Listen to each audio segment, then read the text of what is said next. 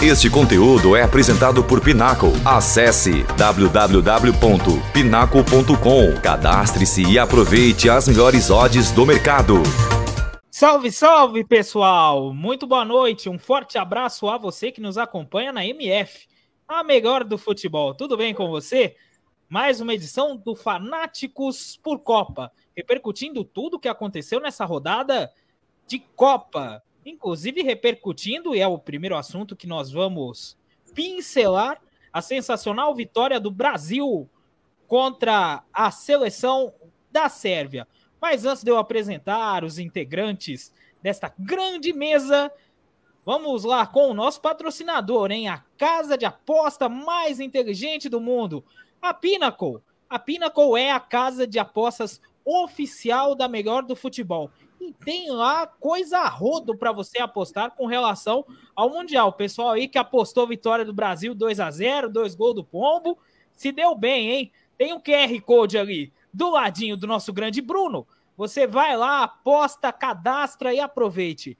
Pinnacle, a casa de apostas oficial da melhor do futebol. Dito isso, eu sou Igor Mendes, estou com o Bruno, com o Lorenzo, com o Vinícius e vamos levar aqui o melhor da análise desta rodada de Copa do Mundo. Começando com o Brasil. O Brasil teve um primeiro tempo meio complicado, né? Mas convenhamos, tava meio nervoso. Estreia, estreia é sempre complicado, mas foi se ajeitando e no segundo tempo tirou onda, ganhou da Sérvia, ganhou bem e sai muito forte para a sequência deste mundial. Eu vou chamar agora o Bruno que é um dos comentaristas da mesa. Bruno, uma boa noite para você.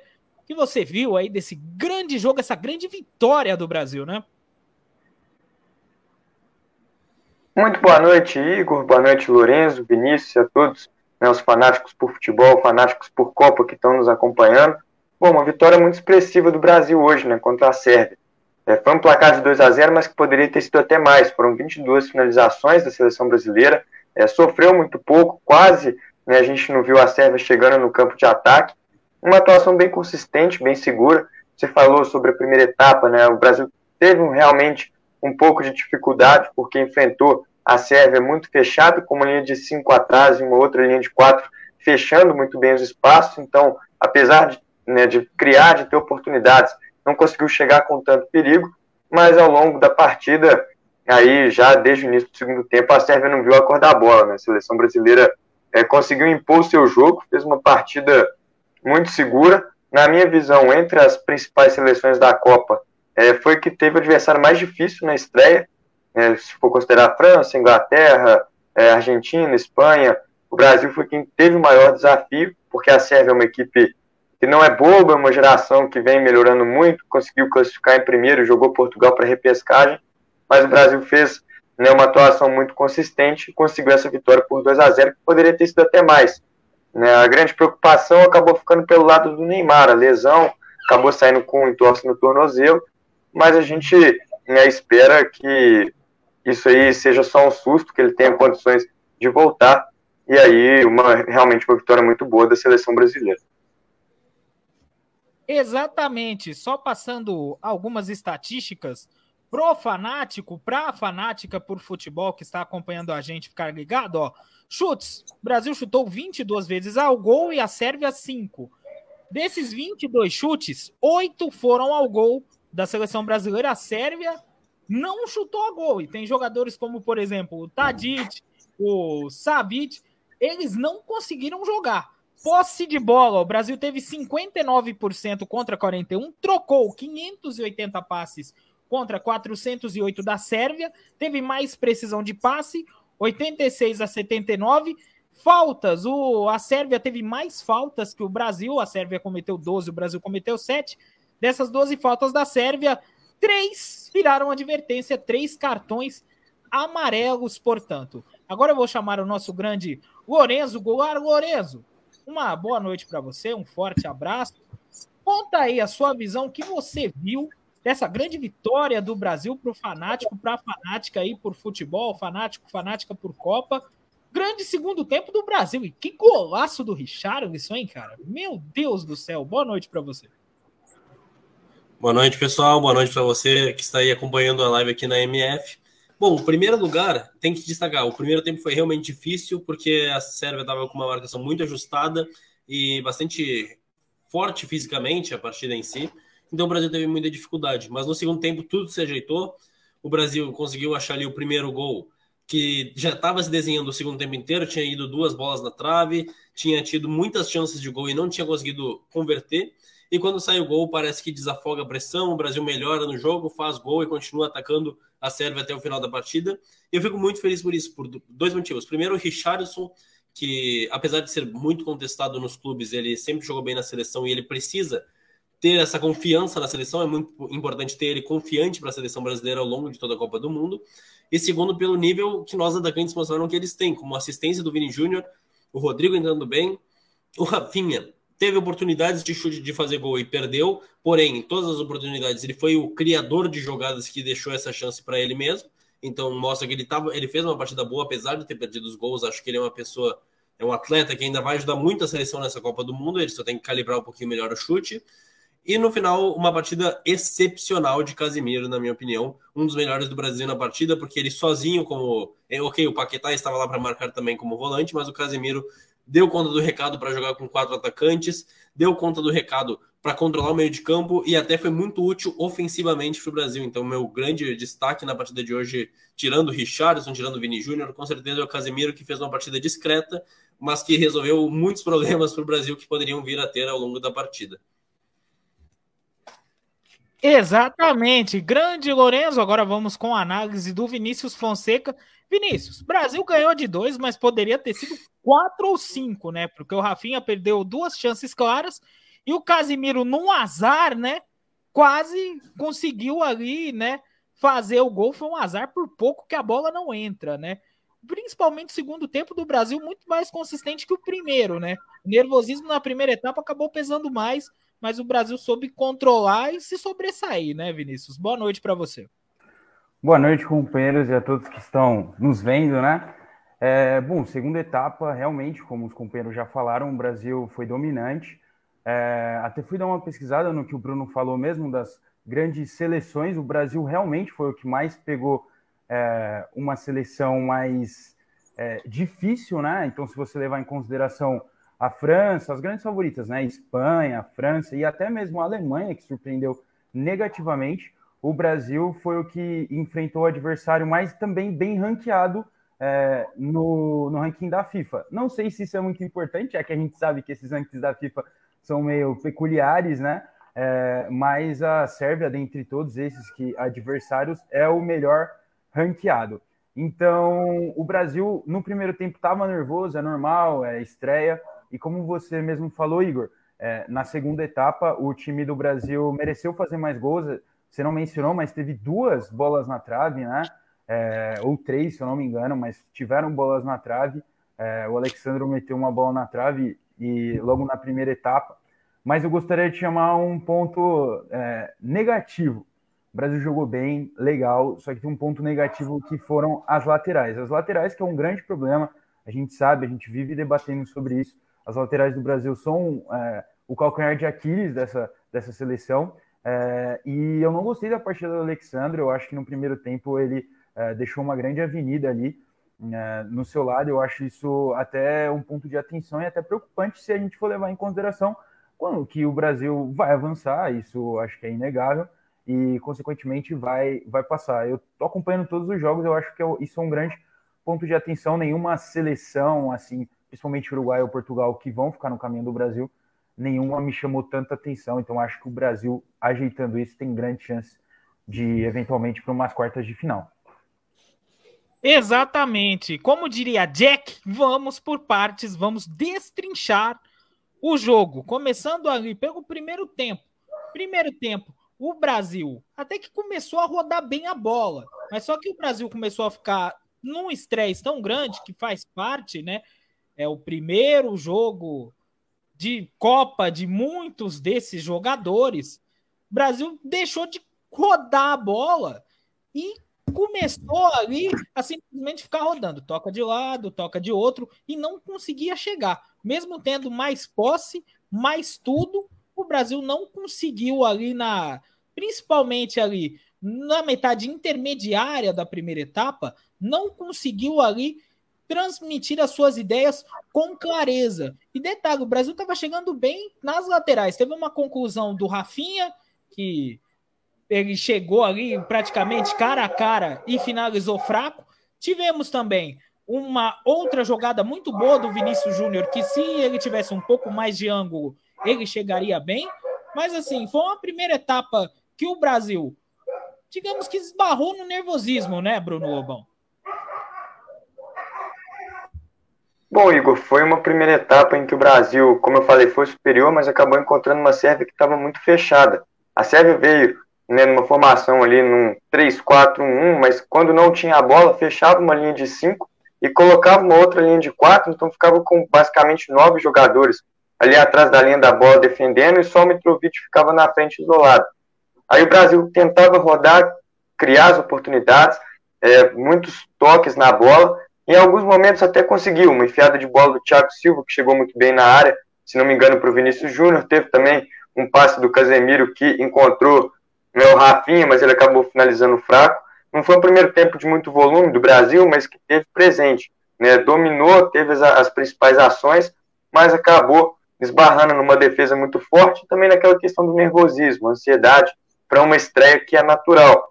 Eu achei também que, em alguns momentos, é, os jogadores querendo resolver acabaram né, perdendo algumas oportunidades no último passo por tentar, às vezes, dar um, um, toque de primeira ou então um toque de calcanhar, alguma coisa né, desse tipo, ao invés de fazer o simples, acabaram né, complicando um pouco o jogo e isso pode ter sido um dos motivos também que levou o Brasil né, a não conseguir marcar no primeiro tempo.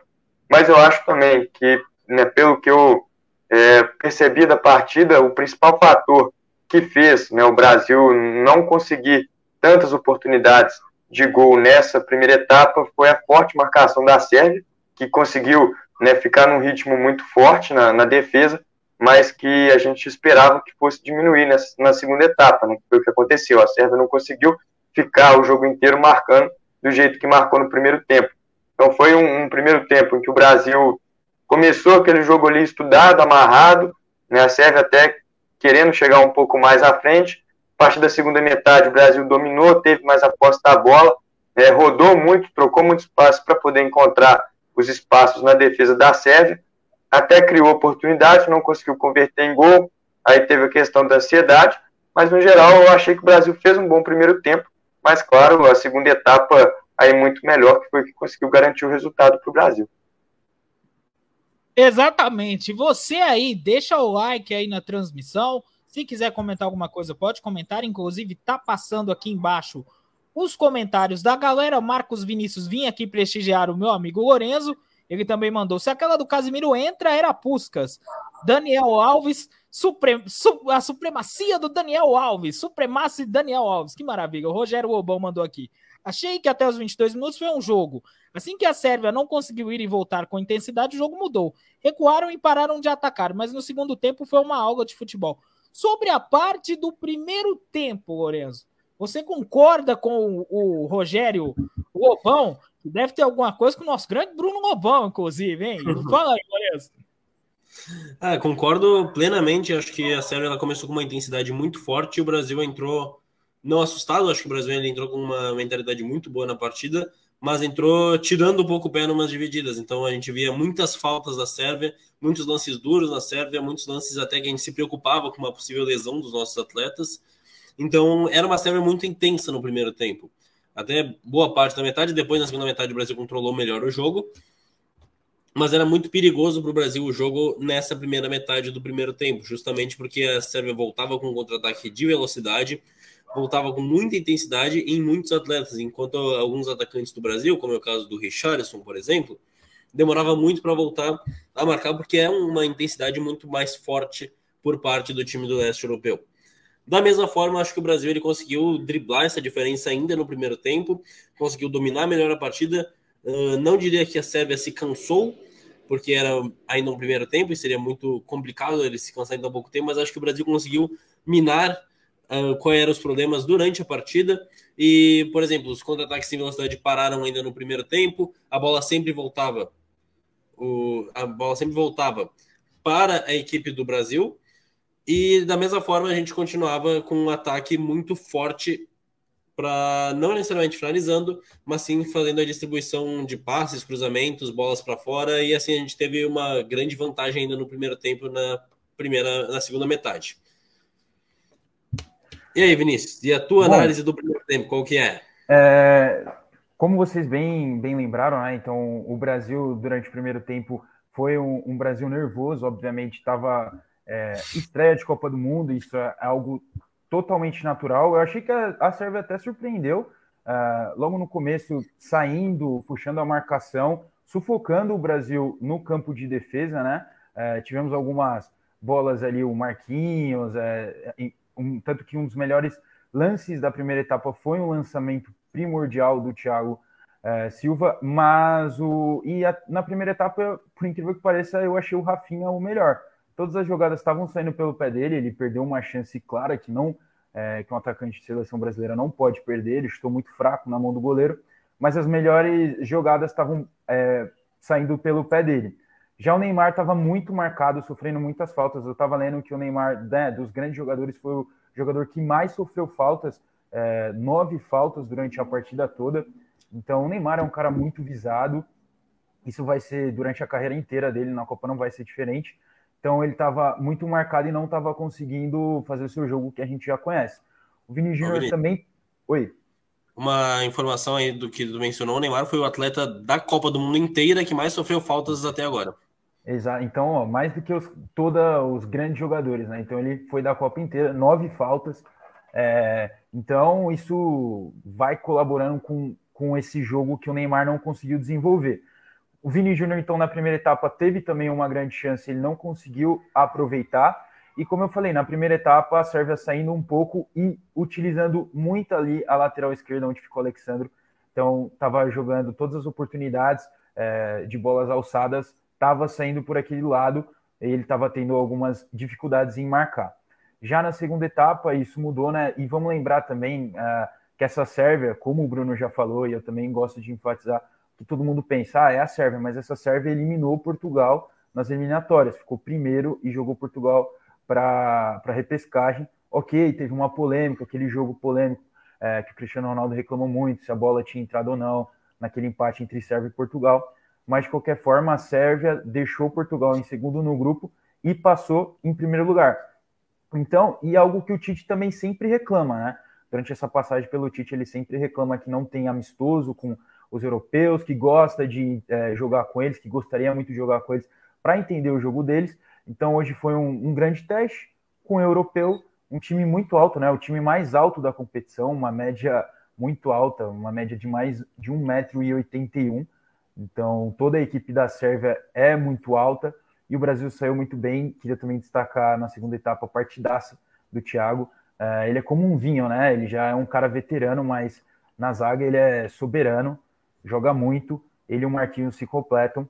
E, bom, o Rafinha na segunda etapa não foi bem, se na primeira ele tinha ido bem, estava ciscando, estava indo para cima, fazendo o jogo dele. É, já na segunda, eu acho que aquele, aquela primeira bola que ele recuperou, né?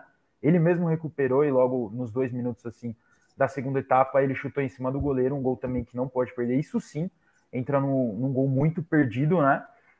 E aí o, o Pombo, que estava pouco sumido no jogo, na primeira etapa não estava recebendo. Logo na segunda etapa ele foi e acabou guardando um deles, né? O gol mais bonito até agora aqui da Copa, acho que ninguém pode negar isso. É, um golaço, e eu estava vendo que ele já tinha feito um gol parecido nos treinos.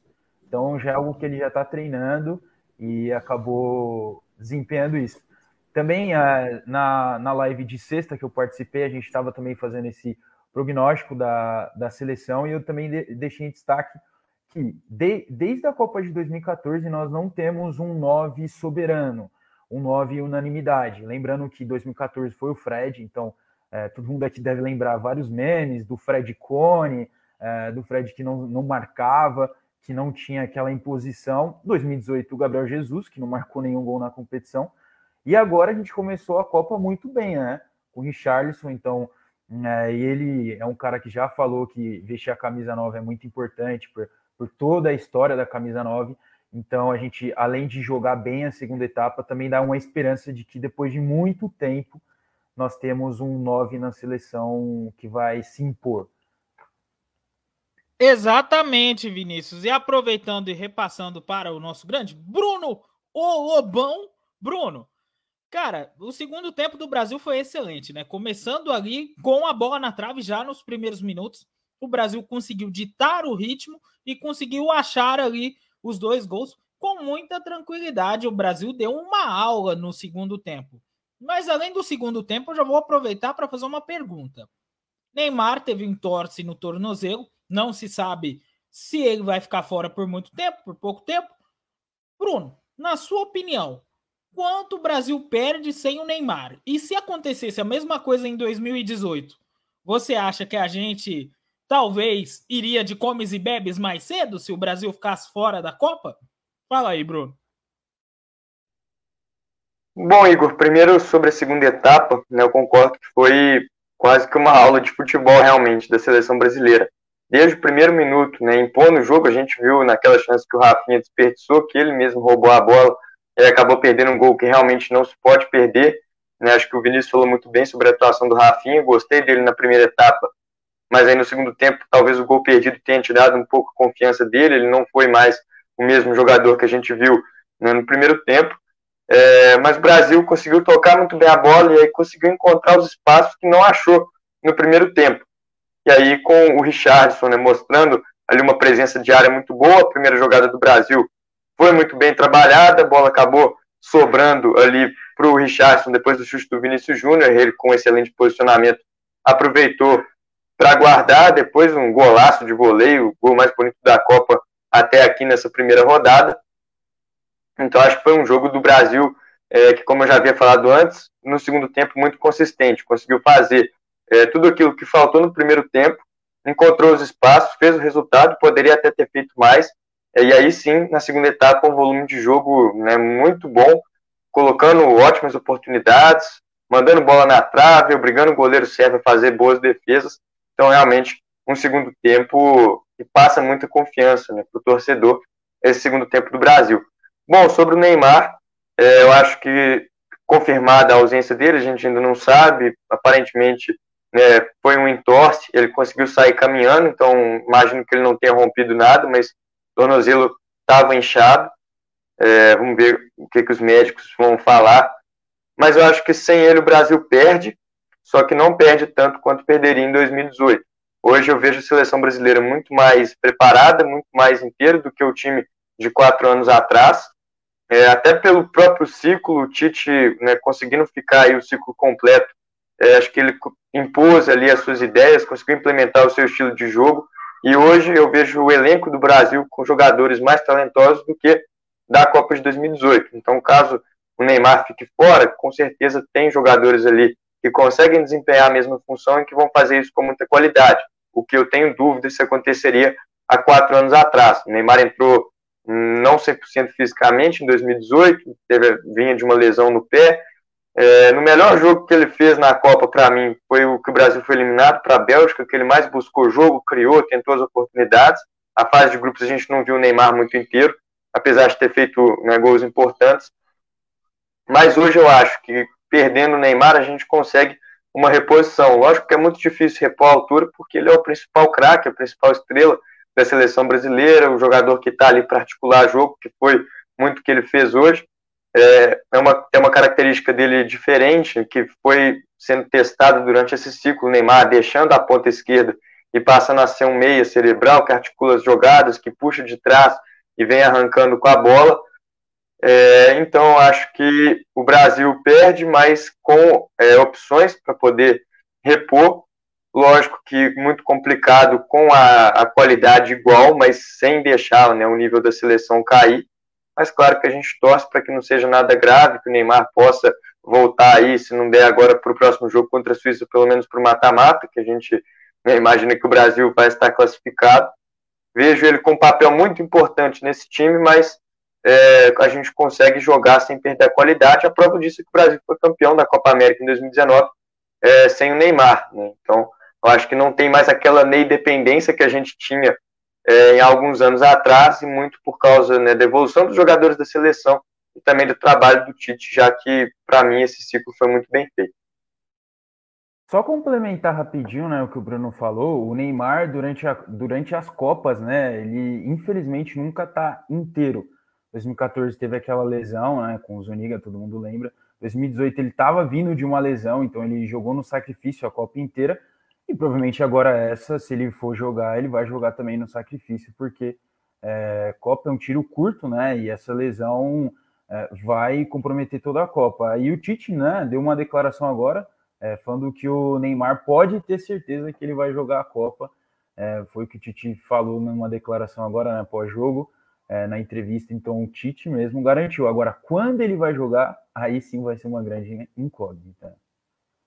Exatamente. Aproveitando, já que você tomou a palavra, Vinícius, aproveita se você quiser analisar mais sobre o segundo tempo o golaço do Richardson, se quiser falar mais alguma coisa do Neymar, pelo menos essa é a boa notícia que a gente recebe, né? Que a gente hoje, por exemplo, se acontece o pior, o Neymar ficar fora da Copa. A gente não depende tanto do Neymar como a gente dependia em períodos aí anteriores, né, Vinícius? Isso aí já é uma notícia para deixar a gente um pouquinho mais aliviado, né? Sim, é, hoje nós temos uma safra boa, uma geração nova que está vindo também, e acho que o Tite ele se preparou muito. Eu geralmente comento falando que é, a virada do Tite na seleção foi aquela Copa América que eu já nem me lembro mais, 2020, 2021, pandemia deixou tudo muito louco. Foi tanta Copa América nesse período, mas aquela Copa América que ele acabou perdendo para a Argentina, né? É, a final, acho que foi 2021, no Maracanã. Então, acho que aquilo foi uma virada para o Tite de entender de outros fatores de como jogar é, sem Neymar, com Neymar, mas outras formações. Naquele jogo, vamos lembrar, né, ele estava muito limitado, então com isso, é, se alguma coisa boa naquela derrota, acho que foi extrair isso para que, eventualmente, nesses é, grandes eventos e Neymar talvez ficando fora, né, é, ele tem outras opções, o banco é bom, e além disso, ele tem outras táticas para poder ajudar. Claro, seria uma perda assim terrível, mas, mas ele teria peças ali para tentar, mudaria completamente a formação, né? Eu acho que ele colocaria, é, deixaria mais volantes, preencheria mais aquele meio. E como o Bruno também lembrou, né? O Neymar hoje já faz um tempo, né? Mas ele é mais é, articulador, o que eu particularmente acho que é um desperdício. Eu sempre vou preferir o Neymar ali na esquerda, mas a gente tem o Vini Júnior ali, então também é, fica difícil. Mas Neymar ali, na, ali fazendo aquele corredor me remete a Barcelona, me remete a, a, a coisas boas que ele fazia ali.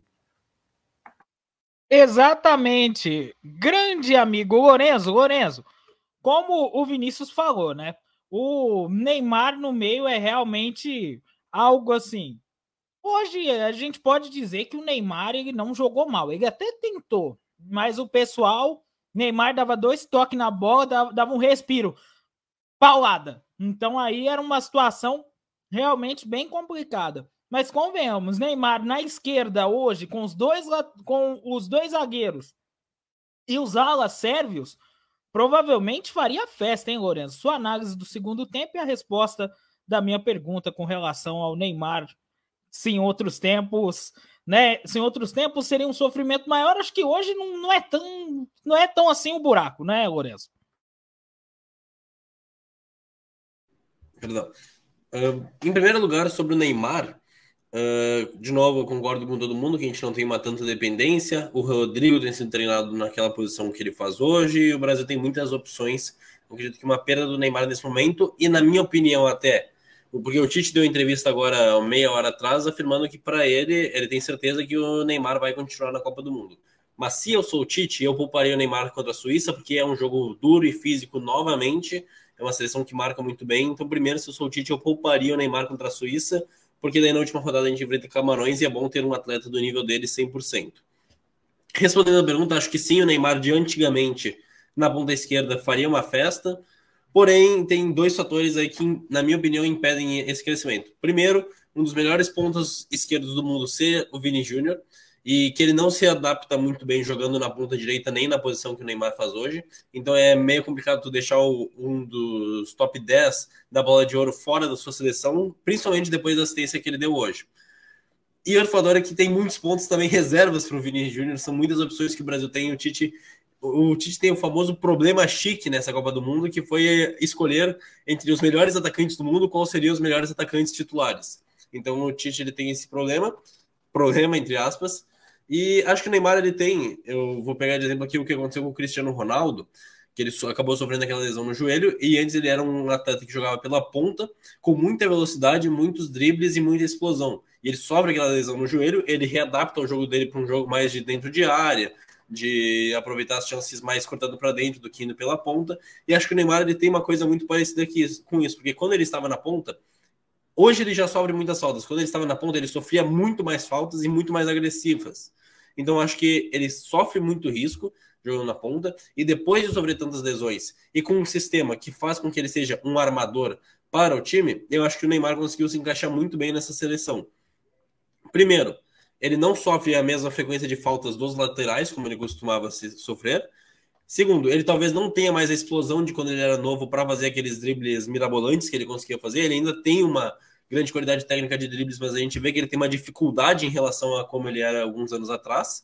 E muito disso deve ser, ser por causa da quantidade de lesões que ele sofreu nesse tempo. A gente sabe que quase todo ano, desde que ele foi para o Paris Saint-Germain, o Neymar estava tendo lesão. E faz quatro anos que ele está no Paris Saint-Germain, cinco anos, na verdade. Então, todo ano ele sofreu alguma lesão que deixava ele 10, 15 jogos fora da temporada.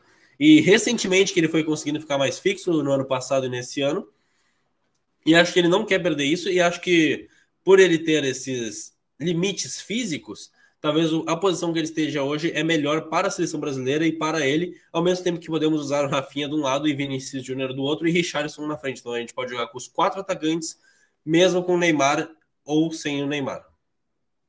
Realmente, é como você falou, Lorenzo, é o grande, grande perrengue chique. Que você tem um monte de gente, gente boa, e você pode ali usar todo mundo tranquilamente. O Bruno tem alguma coisa para falar? Pode falar aí, Bruno. Só complementando o comentário do Lourenço, eu acho que ele falou muito bem, concordo 100% com tudo que foi dito por ele. É, o Brasil hoje tem muitas opções pelas pontas, né? Se você olhar, a gente tem o Vinícius Júnior na esquerda, é, o Gabriel Martinelli foi convocado também, tem o Rodrigo que pode jogar dos dois lados também por dentro, é, tem o Antônio Rafinha do lado direito, o Tite gosta muito de usar o Gabriel Jesus aberto, então são muitas opções pelos lados, mas poucas opções para armar o jogo, para realmente criar as jogadas. E a gente hoje vai ter no elenco o Paquetá, que hoje jogou como um segundo volante, né, ali à frente do Casemiro, mas atrás do Neymar, que foi quem criou as jogadas, mas fazendo aquela aproximação. Vai ter também o Everton Ribeiro no elenco, mas a, a, tem uma diferença ali de quantidade de peças e de qualidade.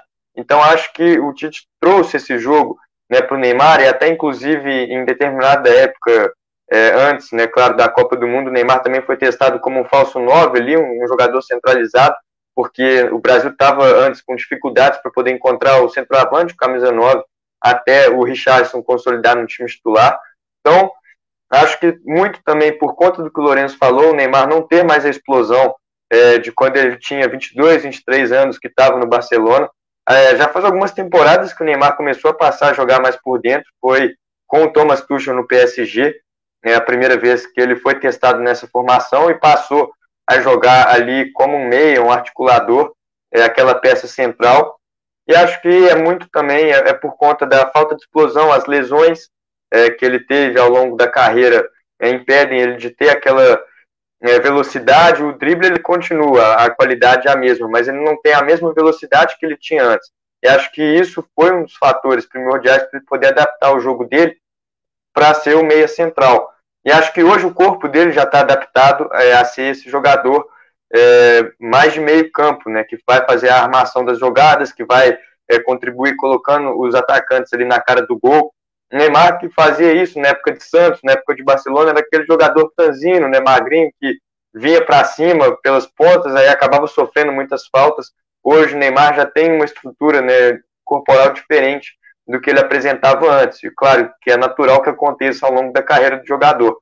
Então acho que esses são os fatores que trazem o Neymar por dentro, né, pelo estilo de jogo que ele foi passando ao longo dos últimos anos, desde que saiu do Barcelona e foi para o PSG, e somado a isso também as opções que o Brasil tem nas pontas e no meio. Como o Neymar é o jogador que mais tem capacidade de armar jogo, de criar jogadas, é, o, acho que é um acerto usar ele como esse jogador mais cerebral, porque você dá espaço para os pontas, que são jovens ainda, né? Ali o Vinícius Júnior, o Rafinha estão aí na primeira Copa do Mundo, mas que são jogadores que já têm experiência né, no futebol europeu, no mais alto nível de futebol do mundo, e são jogadores muito velozes, que têm a explosão que o Neymar tinha é, aí na época de 2014, que foi quando né, ele teve aí a, a, grande responsabilidade de botar a seleção nas costas aqui no Brasil, mas eu, eu vejo muito nesse sentido. Né, o que o Vinícius Júnior consegue fazer hoje pelo lado esquerdo é, assim, dada né, as devidas proporções, o que o Neymar conseguia fazer né, em velocidade, em drible, em criatividade, e hoje o Neymar sendo mais esse líder por dentro, que eu acho que contribui muito para a armação de jogadas da seleção, para poder ter essa opção mais criativa e você ter aí grandes nomes na frente, né, para poder chegar no centroavante, que foi o que a gente viu hoje, Richardson, nosso camisa 9, fazendo dois gols na estreia. Concordo plenamente. uma jogada do Neymar. Exatamente. Exatamente, tem... Neymar abrindo. Neymar abrindo, fazendo a jogada pelo meio, abrindo para o Vinícius Júnior, aí ele finaliza e aí o Richardson muito bem posicionado pegando a sobra. Então foi uma jogada né, que acabou passando ali basicamente por todo mundo do, do setor de ataque do, do Brasil. Sim, aproveitando, alguém tem mais alguma coisa para falar com relação ao jogo, algum momento, para a gente ir para a nossa grande transição? Lorenzo, tem mais alguma coisa para falar? Eu tenho um ponto para falar sobre a partida que eu acho que passou despercebida, mas que foi a presença do Rodrigo quando ele entra em campo e do Fred, que o Brasil ele tem a saída do Neymar, tem a saída do Richardson também ao longo da partida, que estavam muito bem durante o jogo, e o time continua muito bem, mesmo com a entrada do Fred e do Rodrigo, que conseguem manter o alto nível do Brasil. A gente tem uma pequena pressão da Sérvia na reta final, mas isso já era esperado, considerando o, o conforto do resultado. E queria destacar que, mesmo os atletas que estão entrando do banco, estão conseguindo fazer exatamente o que o Tite quer e conseguindo manter o alto nível da seleção brasileira. Então isso me anima muito. E a gente sabe que o Rodrigo, para entrar vindo do banco, é um cara muito decisivo, a gente viu na última Champions. E só também, né? Pra, Pode continuar aí, Vinícius. Para deixar também os otimistas aí de plantão, o Brasil toda vez, né, que foi campeão, começou ganhando a, a primeira partida e eu fui procurar aqui a última vez, né? O nosso último nove, é, que eu falei, né? Tava falando dessa seca de nove. O Fred, o último nove que marcou gols, já que o Gabriel Jesus não marcou na última Copa, ele fez um gol. Então hoje o Richarlison já superou Gabriel Jesus e Fred, os nossos é, centravantes nas duas últimas Copas. Então, é, centravante vive de gol, vive de confiança. Então, isso já é um grande ponto para essa primeira partida. Acho que isso vai ser é, o diferencial agora no decorrer da competição. Correto, exatamente, Vinícius. Bom, passado esta análise completa com esse time brilhante de comentaristas, vamos antes Ali, ó, do lado ali do Bruno, do lado do Vinícius, tem ali o QR Code da Pinnacle. Você aí pode aproveitar e fazer a sua aposta na casa de apostas mais inteligente do mundo. Imagino que todo mundo aqui acordou cedo, feliz. Vou acompanhar um jogo de Copa do Mundo. Viva! Aí a Suíça joga contra Camarões e faz um jogo intancável. Mas o embolou, desembolou a parada e a Suíça conseguiu vencer Camarões por 1 a 0, né, Lorenzo? Um jogo realmente duro de se ver, né, Lorenzo? Seu comentário com relação ao jogo da Suíça, um jogo muito físico, né? A Suíça conseguiu ali se sobressair, mas realmente dá para dizer que foi ali um dos piores, se não o pior jogo do dia, né? É, a Suíça fez o famoso jogo da Suíça. É uma seleção que historicamente tem jogado com um sistema defensivo muito forte, não necessariamente um sistema ofensivo, contra uma equipe que não propõe tanto jogo quanto o Camarões. O Camarões, ele não é aquela equipe de retranca, mas não é uma equipe que vai fazer uma marcação alta, uma marcação pressão, então ele deixa as equipes trocarem passe. E nisso gerou essa partida que a gente assistiu, que talvez nem deva ser considerada futebol, mas dá sim porque é um sistema da Suíça que funciona. Eles chegaram até, eles eliminaram a França com um sistema desses.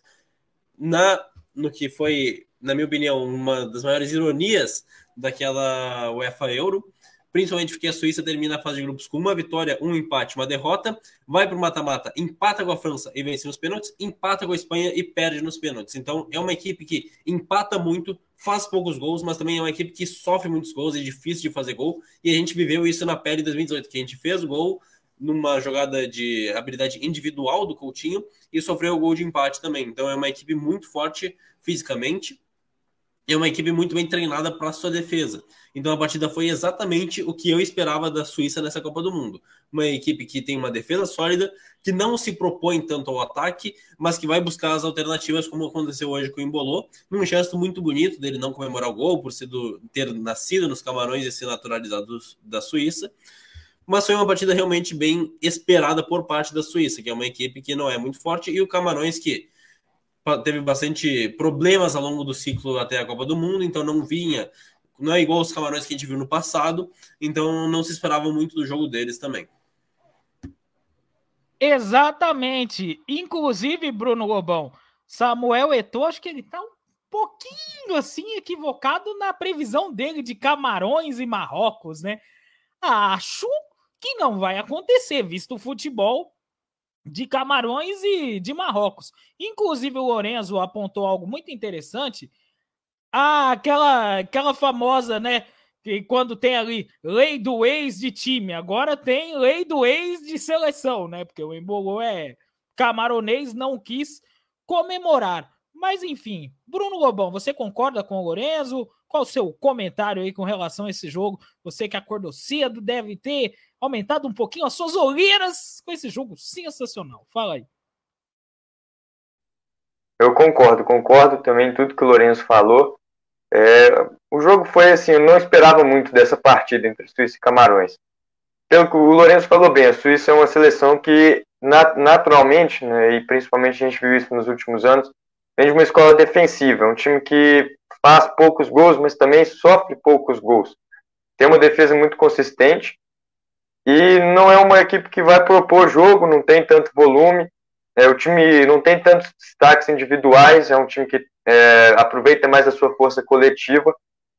E é jogo de pouco gol. E pelo que eu acompanhei né, da seleção camaronesa durante todo esse ciclo, da Copa Africana de Nações né, que teve no início do ano, das eliminatórias, essas seleções africanas fazem jogos né, de, de poucos gols também. É, são até times que têm qualidades, se, se você olhar o elenco é, de Camarões, é um time que tem qualidades, tem alguns valores, mas é, não é um time que você encanta pelo, pela organização tática, pelo treinamento, acaba que são times que não sabem muito bem o que fazer com a bola e naturalmente também não conseguem propor jogo em cima disso. Então eu esperava realmente que fosse um jogo mais amarrado entre Suíça e Camarões, um jogo mais de contato físico, é, que é característica né, das duas seleções.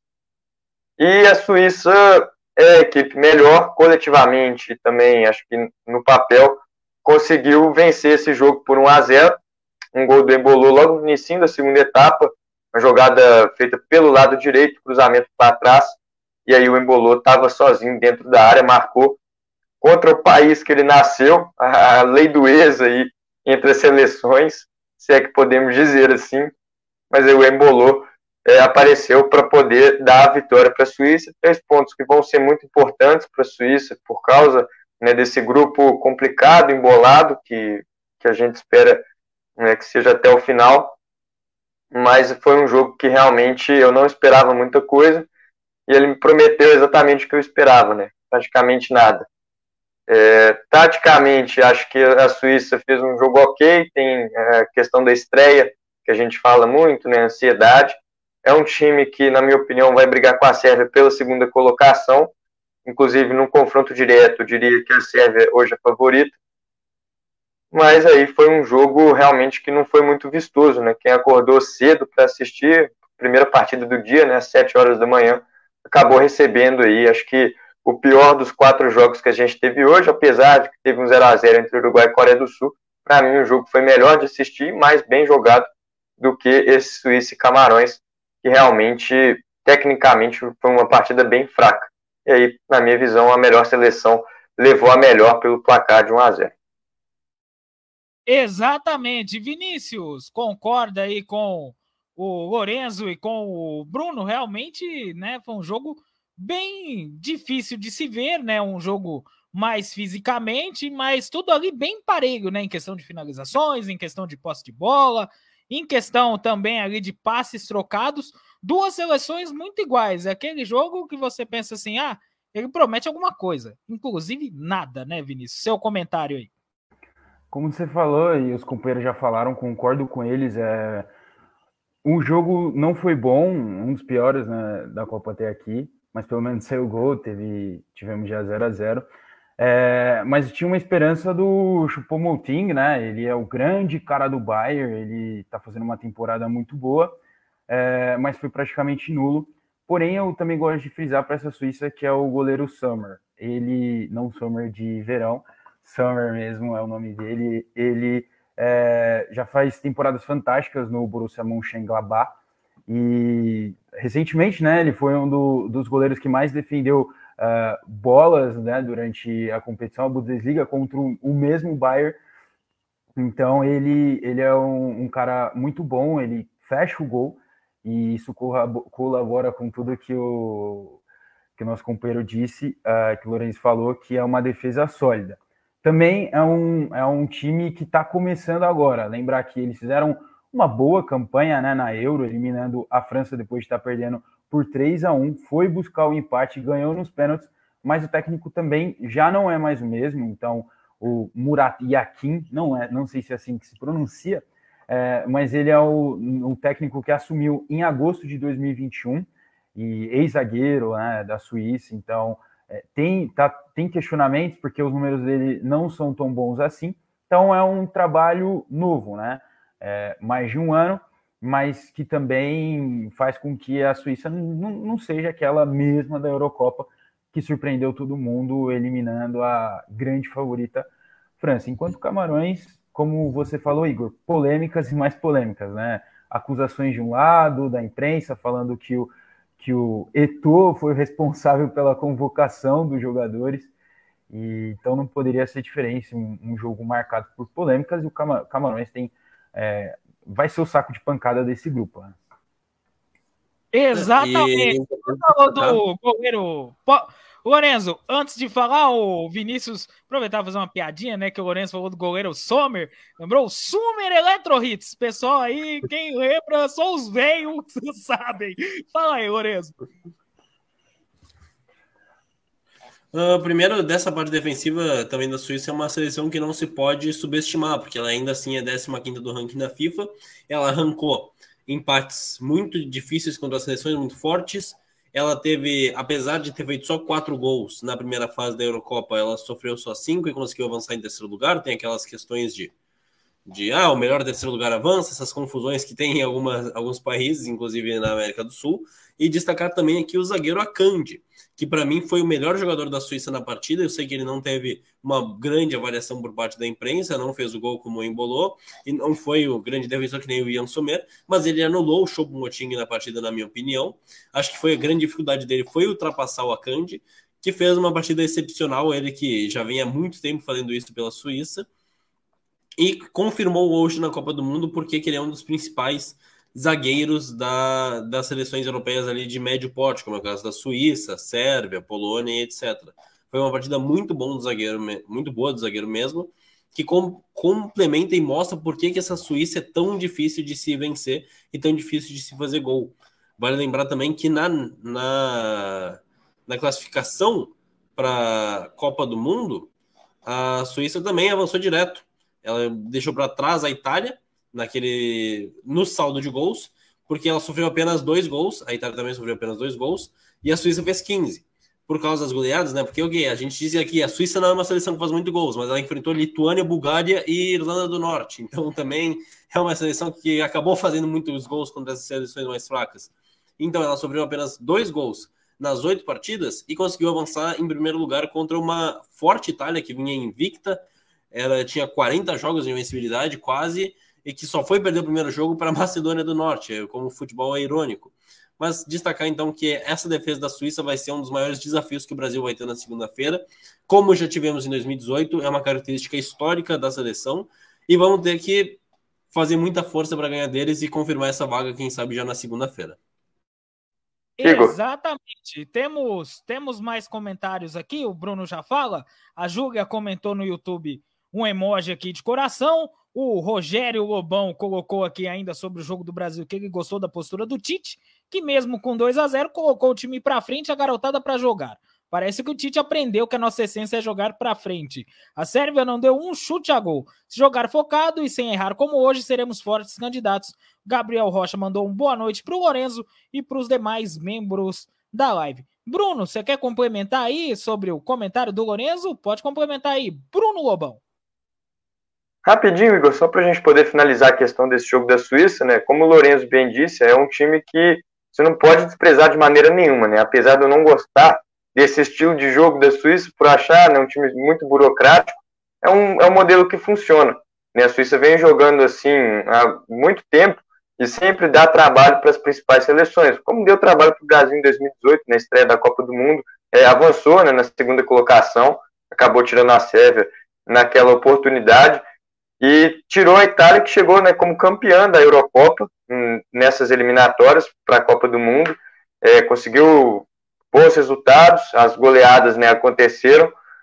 Só que eu acho que não é a Suíça que chega hoje ao Mundial, não é a mesma Suíça que estava jogando a, a, reta final das eliminatórias né, para a Copa do Mundo, que conseguiu é, essa classificação direta. Para mim, o time teve uma queda de qualidade. É, aí não sei se é exatamente por causa né, da troca de trabalho, mas o time da Suíça, nesse ano, é, nos amistosos que fez, nas, nas competições que jogou, teve a Nations League, não foi um time que encantou. Já não encantaria pelo estilo de jogo, né? Mas achei que foi um modelo que não deu tanto certo como vinha dando anteriormente. Por isso que eu acho que a Suíça chega com esse pequeno asterisco na Copa do Mundo. Mas é uma seleção que a gente não pode desprezar de jeito nenhum, muito por conta da defesa, né? Essa, essa característica defensiva que está marcada na seleção é forte. E qualquer seleção independente se for o Brasil ou qualquer outra né, equipe europeia, vai ter dificuldade enfrentando a Suíça. Então, como eu falei, não acho que a Suíça vem no seu melhor momento, mas ainda assim é uma equipe muito difícil de ser batida e que precisa ser respeitada. Exatamente. Bom, aqui a gente fecha a análise dos, do grupo do Brasil, o grupo G, o Brasil. Líder 2 de saldo, 3 pontos. Suíça, vice-líder, um de saldo, três pontos. Camarões e Sérvia, respectivamente, sem nenhum ponto. E antes da gente virar a página e ir para outro grupo, vamos com o destaque e quem mandou mal com o patrocínio da nossa grande Pinnacle. Bruno, melhor e o pior jogador do grupo do Brasil nessa primeira rodada, Bruno Lobão. Bom, acho que o melhor jogador não tinha como ser diferente. Né? Richardson, no grupo do Brasil, é, foi quem se destacou, marcou ali os dois gols, um golaço, para mim, o gol mais bonito da Copa até aqui. O destaque negativo, olha, não, assim, não observei nenhum jogador que tenha feito né, uma atuação realmente bem ruim, mas eu vou colocar para o Pavlovic da Sérvia, o zagueiro da Sérvia hoje, tomou um cartão amarelo muito cedo no jogo, é, fez algumas faltas ali, cometeu alguns erros defensivos para mim, é, considerados aí básicos. Estava doido para poder fazer um pênalti ali dentro da área para a seleção brasileira. Então, como não observei tantos assim, destaques negativos, o que mais me chamou a atenção foi o zagueiro Pavlo, Pavlovic. Então, eu vou colocar ele aí como destaque negativo do grupo nessa primeira rodada. Soletre não, brincadeira, eu não vou fazer o Bruno soletrar o nome do zagueiro da Sérvia, pelo amor de Deus, aí não dá, né? Ô, Lorenzo, destaque positivo e negativo do Grupo do Brasil para você aí, individual. Uh, vou concordar com o Bruno, vou colocar o Richardson como destaque. Não tem, ele está entre os artilheiros agora da Copa, junto com o Ener Valência, junto com o Saka. E então acredito que ele esteja assim nessa posição. E para Tenho que fazer algumas menções honrosas, né? Como eu já disse que o Casemiro fez uma grande partida. Eu colocaria, se tivesse segurado o empate, o Onaná, que fez uma grande partida contra a Suíça hoje, estava complicando muito a parte deles. Mas o destaque é o Richardson, mesmo com tantas outras equipes fazendo, tantos outros atletas fazendo boas partidas, fica para o Richardson. Da parte de pior jogador, é complicado de dizer, porque muitos dos defeitos da Sérvia vieram por ela ter sido anulada coletivamente pelo Brasil, então eu, eu, eu me sentiria mal de colocar a Sérvia nisso, mas realmente o Pavlovic fez uma partida com muitas faltas, tomou um amarelo muito cedo, ele estava muito duro e tomou muitos dribles também ao longo da partida. E do lado de Suíça e Camarões não tem como destacar alguém específico, porque, como eu disse, a Suíça fez uma boa partida dentro do que eles acreditam, enquanto os Camarões eles fizeram uma partida possível, eles fizeram boas, tiveram boas chances de gol. Então todo mundo nos Camarões deve fez uma boas partidas. Talvez o Ekambi que não tenha ido tão bem e foi substituído cedo, mas ainda assim eu vou ficar com o Pavlovic também. Vinícius, destaque da rodada individual, melhor e pior do grupo do Brasil. Bom, é, vou ser diferente dos companheiros, já que todo mundo vai falar o Richardson, eu vou ser diferente. Vou colocar o Casimito, né? Casimiro jogou demais também, fez uma ótima partida. E destaque negativo, o Milenkovic da Sérvia, porque foi ele que dividiu com o Neymar, foi ele que acabou causando o entorse do nosso querido Ney. O menino Ney se machucou graças a uma entrada do Milenkovic, número 4 da Sérvia, então deixou um ponto negativo por machucar o nosso melhor jogador da Copa. É, já no, no outro jogo, né, Suíça e Camarões, é, meu ponto negativo vai ser para o Choupo-Moting, porque é, logo no começo, na, no primeiro tempo, nos 20 minutos, ele perdeu uma grande oportunidade é, que no Bayern ele não perderia. Ele cara a cara com o goleiro acabou perdendo. E o Sommer também fez pelo menos duas grandes defesas na primeira etapa, é, evitando assim a, o gol do, de Camarões e, consequentemente, a derrota. Exatamente, temos mais comentários aqui. O Rogério Gobão colocou aqui. Para mim, a Suíça caiu muito em relação à Copa passada. No primeiro tempo, o Camarões teve chance de sair à frente. Vejo a Suíça envelhecida e inferior à Sérvia. E o Marcos Vinícius deve ser amigo do Lorenzo. Lorenzo sempre cirúrgico nos comentários. Pior que ele tá certo. Lorenzo indo muito bem. Às 10 da manhã de hoje, a gente teve Uruguai e Coreia do Sul que também foi um jogo mais competitivo, sim, mas foi um jogo também um tanto quanto burocrático. A gente pode destacar as chances perdidas de parte a parte.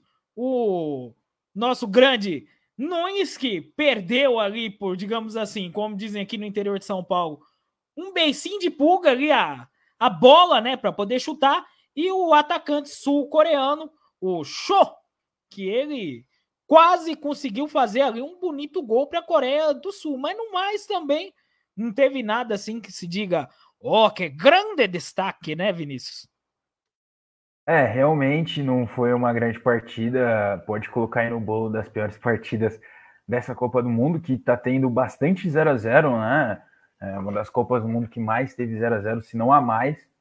É, quatro já, né, né? Então já é bastante, já superando já é, a Copa da Rússia. Uh, então, nesse quesito, a Copa tá boa, pô. É Copa do Mundo, todo mundo adora. Mas tá tendo bastante 0 a 0 esse jogo de hoje.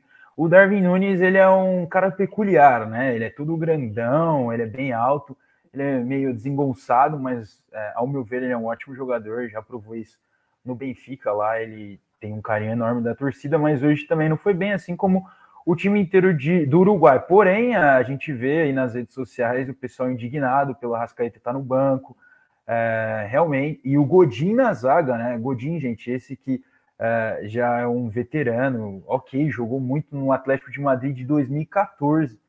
2014, já faz bastante tempo que ele era o grande destaque, hoje já é um cara veterano, é, e, e com isso, né, bastante questionamento ao técnico do Uruguai que empatando é, já já fica já se complica um pouco porque mesmo depois a gente vai falar de Portugal, mas uh, acredito que, que Portugal já vai passar em primeiro e vai fugir do Brasil, né? Isso é muito bom. Exatamente. Ô, Lorenzo, deixa eu falar uma coisa para você. realmente o Arrascaeta deveria entrar, né, meu garoto? E no lugar de quem? No lugar do Pelstri, né? Que também foi outro que não jogou muito bem, né? Você acha que o Arrascaeta deveria ser titular da seleção do Uruguai? E eu, particularmente, acho que sim, que daria uma outra dinâmica para o setor de criação, que apesar de ter ali o Valverde, sofreu e não foi pouco, não, né, o Lorenzo? Sua análise desse 0 a 0 entre o Uruguai. O Uruguai o Uruguai é uma seleção bem peculiar nesse ciclo. Teve alguns momentos que a gente pensou até que eles não iriam conseguir ir para a Copa. Teve a troca de técnico e teve uma grande melhora. Mas é uma seleção que ela passa por um momento delicado, porque ela tem os seus melhores jogadores, que históricos, como é o caso de Soares e Cavani, envelhecendo, que sim fizeram um bom ciclo pela seleção. Fizeram. O Soares teve oito gols em 14 partidas das 18 possíveis. Então o Soares não foi um problema para o Uruguai nesse ciclo. Da mesma forma que tem algumas jovens estrelas como o Valverde e o Darwin Nunes surgindo. Porém, é uma seleção que ela tem muita dificuldade no setor de criação e acho que sim o Arrascaeta é uma opção. E hoje acredito que foi a opção do técnico para poupar o Arrascaeta, ele que está voltando de lesão agora. Ele que teve um ano muito difícil no Flamengo com muitas lesões, apesar de ter jogado muito bem. Ele sofreu bastante fisicamente nesse ano e está vindo de um Flamengo que teve muitas partidas. A gente tem aí a Europa que está entrando na metade da temporada, mas os atletas da América do Sul estão vindo do final de temporada. E tirando o Soares, que jogou no Nacional me, me, a metade final da temporada, o Arrascaeta jogou a temporada inteira. Então ele tem um desgaste físico maior que os colegas de equipe. Então acho que sim, acho que ele naturalmente vai jogar na Copa do Mundo aí nas próximas partidas. O Uruguai hoje talvez precisasse dele para mudar o jogo, sim, mas eu acho que também o Uruguai teve muita dificuldade por mérito da Coreia que após aquela vitória histórica contra a Alemanha e o crescimento do som, teve uma evolução muito forte até dentro do futebol asiático. É uma seleção que se fortaleceu dentro do próprio continente, classificou para a Copa do Mundo sem nenhuma dificuldade e tem um esquema de jogo que é bem independente do som ainda, obviamente, ele é o melhor jogador, mas que funcionou muito bem contra o Uruguai o Son, que desempenha uma função bem diferente na Coreia do que ele desempenha no Tottenham, ele não é aquele jogador que vai ser lançado bolas longas para driblar e tentar invadir o gol. Ele é um atleta de construção, ele está na ponta, mas ele cai pra, mais para o meio para trocar passes e tal. E ele foi um jogador que ele foi muito perseguido pela marcação do Uruguai. Todos os momentos tinha três, quatro marcadores do Uruguai em cima dele. E isso foi uma grande dificuldade do Uruguai no jogo, na minha opinião. Conseguir saber como resolver o ataque da Coreia do Sul e por isso que eu achei a Coreia do Sul melhor na partida. O Uruguai teve as bolas nas traves, mas eu achei a Coreia do Sul mais ofensiva. E é uma equipe que está amadurecendo. Acho que na próxima Copa eles ainda podem vir ainda melhores. É uma seleção que amadurece desde 2002, que vai trocando ciclos e eles vão melhorando gradativamente. Então acredito que a Coreia pode ter uma melhora aí no, no grupo, talvez até roubar a vaga do Uruguai se eles bobearem contra Portugal. Porém, eu acho que o Rascaeta vai sim, respondendo a pergunta, ele vai sim vir a ser titular, ele está recuperando de lesão e voltando da questão da parte física. E acho também que, naturalmente, o Uruguai vai fazer uma partida melhor, porque vai ser esse nervosismo.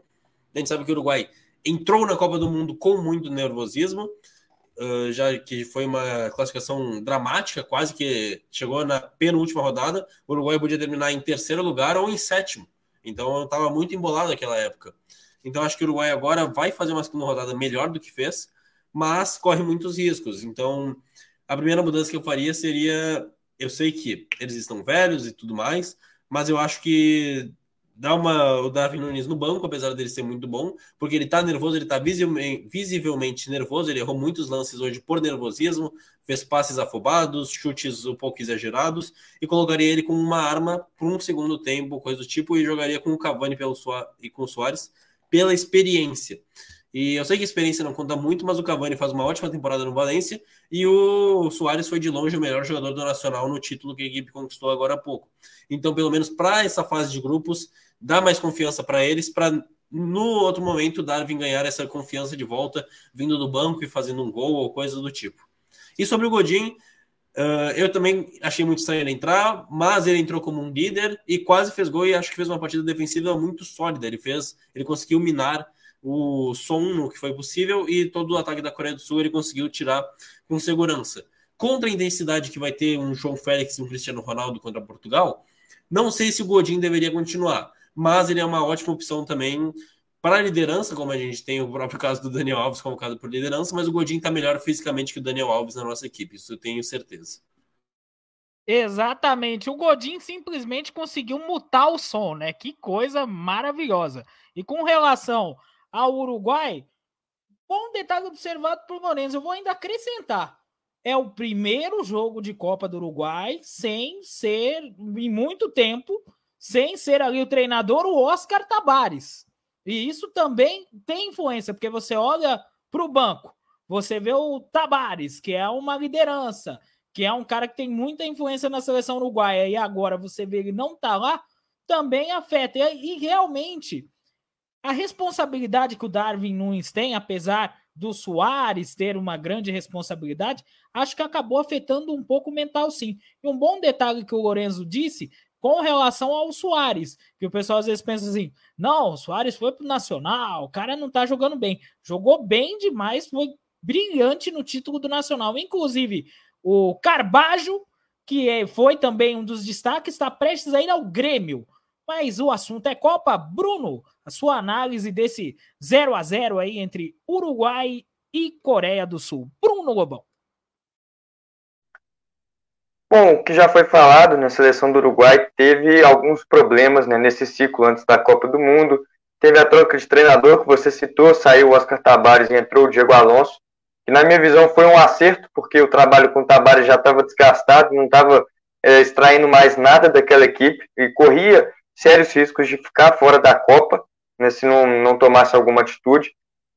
Mas eu vejo nessa seleção do Uruguai num processo de renovação. É, é uma equipe que ainda está naquela transição, deixando os jogadores mais experientes, as antigas lideranças, e surgindo com novas estrelas. A gente vê isso é, a partir do goleiro, né, o Musleira nessa Copa sendo reserva, o Rocher hoje foi o goleiro titular da seleção uruguaia, o Cavani no banco para o Darwin Nunes. É, acho que o que foi comentado também faltou, a Rascaeta poderia ter pelo menos entrado na vaga do Pelistre ali no segundo tempo, é, mas acho que o, o Diego Alonso optou por preservar ele fisicamente. Foi uma temporada realmente muito desgastante para ele eu acho que a primeira etapa a gente teve um jogo burocrático. A Coreia do Sul vem muito bem armada e acho que o Lourenço até destacou bem sobre eles. É uma seleção que vem evoluindo é, a cada ano, a, as gerações né, melhoram e é uma equipe que vem ganhando destaque. O treinador é o Paulo Bento, que teve inclusive uma passagem pelo futebol brasileiro, ele é português, passou também pela seleção de Portugal. Aqui no Brasil não conseguiu fazer um trabalho, foram só 17 jogos no Cruzeiro, mas ele conseguiu fora, né, lá fora, desempenhar um, um, trabalho interessante nessa seleção mesmo da Coreia do Sul. Hoje achei que a Coreia fez um jogo sem a bola, muito bem postado, foi uma equipe que marcou muito bem. É, não diria que jogou na retranca, porque saiu, teve oportunidade, criou também, teve seu volume de jogo, mas que conseguiu se portar muito bem defensivamente, conseguiu segurar essa equipe do Uruguai. É, eu só vou discordar um pouco né, do Lourenço quando ele né? Claro, a opinião dele, a Coreia do Sul foi melhor. Para mim, é, a gente teve a Coreia do Sul que foi melhor na primeira etapa, apesar do equilíbrio, mas não no segundo tempo. É, eu vi um segundo tempo, e principalmente na reta final, em que o Uruguai conseguiu jogar a Coreia do Sul para trás, pressionou bastante, teve mais a bola na reta final e criou as principais oportunidades do segundo tempo. É, mandou a bola na trave com o Godinho no primeiro tempo, depois no finalzinho um, um chutaço do Valverde que estourou no travessão, que poderia ter sido gol da vitória. O Uruguai tentou jogar muito pelas pontas. É, o Darwin Nunes, que é um, é, assim, um jogador de mais de área, mas que tem essa característica de conseguir sair da área. É, jogou mais aberto pelo lado esquerdo, até acho que ele fez né, algumas boas jogadas, mas não fez uma grande partida. É, o Soares, para mim, ainda, né, apesar de ter feito também um, um excelente campeonato uruguai pelo Nacional, está longe da forma física ideal dele. É um jogador já mais velho, se não me engano, o Soares tem 35 anos de idade, assim, passou há um bom tempo né, do auge. Então eu vejo que é uma seleção uruguai que tem talento, mas que tem um pouco de dificuldade para fazer essa transição dos jogadores mais velhos é, para essa nova geração. E o Darwin Nunes, que foi né, muito citado, acho que ele está num processo é, meio conturbado por causa da mudança de ambiente. Ele sai de um Benfica com, com uma transferência milionária uma das transferências mais caras da última janela, fez uma transferência milionária do Benfica para o Liverpool, chega no Liverpool e ele na Premier League é uma pressão totalmente diferente do que ele estava acostumado. É, até na, no começo, ali na estreia oficial contra o Manchester City, ele conseguiu marcar gol na Supercopa, mas depois a gente viu o Davi Nunes um pouco nervoso, perdendo alguns gols. Agora, né, um pouco antes dessa parada que ele começou a entrar ali de volta né, nos trilhos, a, a, marcar gols, mas ainda assim é um jogador que desperdiça muitas oportunidades. E hoje, de novo, né, não fez uma grande partida é, com a camisa do Uruguai, acho que um pouco de nervosismo, ele ainda é jovem, tem muito para evoluir. Daria mais uma chance para ele no time titular, porque acho que a velocidade que ele consegue colocar e as características de jogo dele diferem de Cavani e Soares. Acho que um ataque com os dois hoje seria um ataque muito pesado para essa seleção uruguaia, que vai precisar criar e propor jogo. Como não tem um armador característico ali, o Darwin pode ser esse jogador que ajuda a construir o jogo, saindo da área, caindo pelas pontas. É, mas aí talvez falta né, esse homem que seria o Arrascaeta, o próprio De La Cruz pode fazer isso, saindo do banco. Mas enfim, então vejo como um jogo que não foi bom, vi o Uruguai um pouco superior, mas também nada demais. Novamente um jogo que não encheu os olhos para quem assistiu ali, não foi, não teve aquele futebol vistoso. É, elogio a Coreia do Sul pela, pela postura né, na partida, acho que dentro do propósito conseguiu executar bem o que, o que queria, marcou muito bem, teve suas chegadas no ataque em velocidade, porque tem um time que está é, aí com alguns jogadores mais novos, e acho que né, são duas seleções que vão brigar por uma segunda colocação por causa da vitória de Portugal hoje. Eu creio que Portugal vai liderar o grupo. E aí imagino que Uruguai e Coreia do Sul vão brigar até o final pela segunda vaga. E aí a gente vai ter Gana correndo por fora.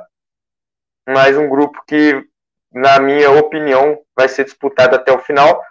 Uruguai diria que poderia jogar mais do que jogou hoje era favorito para a partida, não fez por merecer a vitória. É, como eu falei, um pouco melhor, mas nada demais. E a Coreia do Sul que vai buscar aí, entra né, como uma azarã né, nesse grupo, vai entrar aí buscando, quem sabe, essa classificação, que seria aí importantíssimo né, para essa nova geração e para uma seleção que vem ano após ano é, evoluindo. Na última Copa não classificou, mas conseguiu uma vitória épica contra a Alemanha. Então, quem sabe para os coreanos uma classificação que seria fundamental, mas acho que aí vai ser ponto a ponto até a última rodada. O Igor, antes de já emendando para você já falar da próxima partida, guardem essa data, 2 do 12, mês que vem, Uruguai e Gana podendo decidir uma vaga é, nesse grupo, seria épico, né?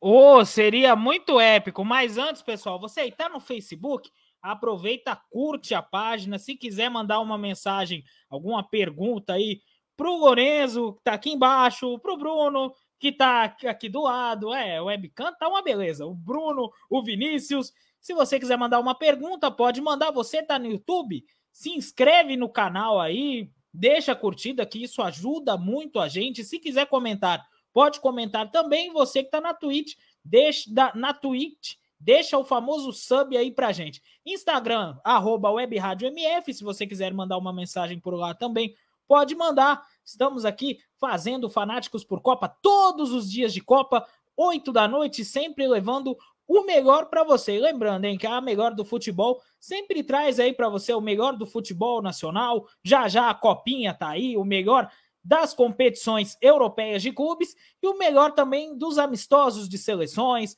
as grandes competições, logo menos eliminatória tá aí 2026 é logo ali. Então fiquem espertos que vem aí uma temporada de 2023 recheada. Mas aproveitando, vamos lá, o nosso grande Vinícius, o homem, o capitão gancho da MF, deu um gancho e vamos que vamos, hein? Portugal e Gana se enfrentaram. Portugal ganhou de Gana por 3 a 2 mas assim, né, meus queridos amigos? Até os 20 da segunda etapa, o jogo estava bem feio de se ver, né? Sejamos sinceros. Aí depois foram ali 20 minutos finais em que desagou a sair gol. O negócio foi assim, uma maravilha. Mas assim, grande Lorenzo, o cidadão que dormiu no início do jogo e acordou aos 20 do segundo tempo, aparentemente se deu bem, né, Lorenzo? Seu comentário aí da grande vitória de Portugal, 3 a 2 mas assim, Portugal com grandes dificuldades, mas também o que joga o nosso grande Bruno Fernandes não é brincadeira, né, Lourenço? É, o Portugal a gente tem a impressão que sempre, desde Eusébio, é uma seleção que parece que vai, vai, vai e no final não vai. Eles tiveram ali, em dois, ali o título da Euro, que deu uma motivada para a Copa de 2018, mas mesmo assim foi uma seleção que caiu nas oitavas de final. E nesse último ano teve uma grande dificuldade, sofreu para chegar na Copa do Mundo, teve que fazer a repescagem, porque, como a gente mencionou antes, ficou em segundo lugar do grupo contra a Sérvia. E é uma seleção que, apesar de ter grandes nomes, não joga um futebol encantador. Eles perderam o Diogo Jota aí, que na minha opinião é um dos melhores jovens portugueses que poderia vir para essa Copa. E mas mesmo assim é uma seleção que tem Cristiano Ronaldo, que tem Bruno Fernandes, dois ali, agora um ex-destaque do Manchester United e um destaque do Manchester United. E mas querendo ou não, o Cristiano Ronaldo é o Cristiano Ronaldo, né? A gente sabe que ele é agora o segundo atleta da história a fazer cinco, um gol em cinco Copas diferentes. A primeira foi a Marta, e é o primeiro atleta do futebol masculino, então, a fazer gols em cinco Copas diferentes, o que é histórico por si só. Ele não para de quebrar recorde na carreira. E importante mostrar como ele é decisivo também. Ok, que o pênalti foi bem contestado, não foi um pênalti muito justo, né? Porém, no primeiro tempo, na minha opinião, ele fez um gol que não foi falta que o juiz acabou escolhendo, optando pela falta. Então, o Cristiano Ronaldo, querendo ou não, mereceu esse gol nessa partida hoje contra a Gana. E Portugal é uma seleção que sempre que estreia na Copa do Mundo, estreia com, com emoção, né? A gente lembra daquele 3 a 3 contra a Espanha no, em 2018. E agora eles começam com esse 3 a 2 numa partida muito boa da Gana, que me surpreendeu, e uma partida fantástica de Bruno Fernandes, que foi o dono do jogo, ele e o Rafael Leão, na minha opinião, são os dois que mudaram o patamar do Portugal no segundo tempo. Quando o Rafael Leão entra, o Bruno Fernandes tem mais opção de passe e tem mais criação de jogadas para o Portugal melhorar na partida. Então, na minha opinião, é isso. É um Cristiano Ronaldo que faz história, merece fazer história, ele tá numa má fase e é bom ele criar confiança. A gente lembra que durante as férias o Cristiano Ronaldo perdeu um filho, do, dos dois gêmeos ele perdeu um dos filhos. Começou muito contestado no Manchester United, não jogou bem, virou reserva, saiu brigado com a equipe e agora nessa semana rescindiu o contrato, acredito eu que já tendo algum clube fechado que não foi anunciado ainda, que eu acho que ele não iria sair sem ter nenhum clube já fechado. Mas a gente vê um Cristiano Ronaldo que é bom ele ganhar confiança para essa Copa do Mundo e que é muito bom você começar uma Copa do Mundo fazendo gol pela sua seleção. Então, realmente, acho que isso vai ser bom para o Cristiano Ronaldo no restante da Copa do Mundo e da temporada europeia, seja para que time ele for. E é bom também para Portugal, que tem ali um dos melhores atletas do mundo, mesmo que em reta final de carreira, jogando no fino. A gente lembra que o Zidane, em 2006, ele era muito contestado na fase de grupo, mas quando chegou no mata-mata, foi um dos melhores jogadores da Copa inteira. Exatamente. Cristiano Ronaldo, que está tendo seu nome ventilado no Al Nassr, no Newcastle, tem gente dizendo que o Real Madrid quer dar um contratinho para ele aí de seis meses. Tem gente dizendo que até o Flamengo está querendo ir atrás do CR7. Está todo mundo querendo o português. Português, né, Bruno Lobão? Que se emocionou na hora do hino. Realmente está acontecendo um turbilhão de coisas na vida do Cristiano Ronaldo, mas ele soube se sobressair bem como grande liderança que é. E apesar também do treinador, o nosso grande, ilustríssimo Fernando Santos, ser também ali um treinador, né, que a gente sabe que não é uau, mas as mexidas dele ajudaram e por mais que Gana tivesse bastante Gana, perdão da piada horrorosa, conseguiu ali, né, apesar da Gana de Gana, ganhar, mas também convenhamos, né, grande Bruno. Portugal, se pegar uma seleção mais ajeitada, vai sofrer bastante, hein, Bruno? Sua análise da vitória de Portugal. Bom, seleção portuguesa, né, comentando por partes, primeiro sobre o time de Portugal. É, o trabalho do Fernando Santos acaba que em resultados é bom, mas eu sou crítico né, do, do, treinador português porque eu acho que pelo elenco que ele tem, ele poderia extrair muito mais dessa seleção.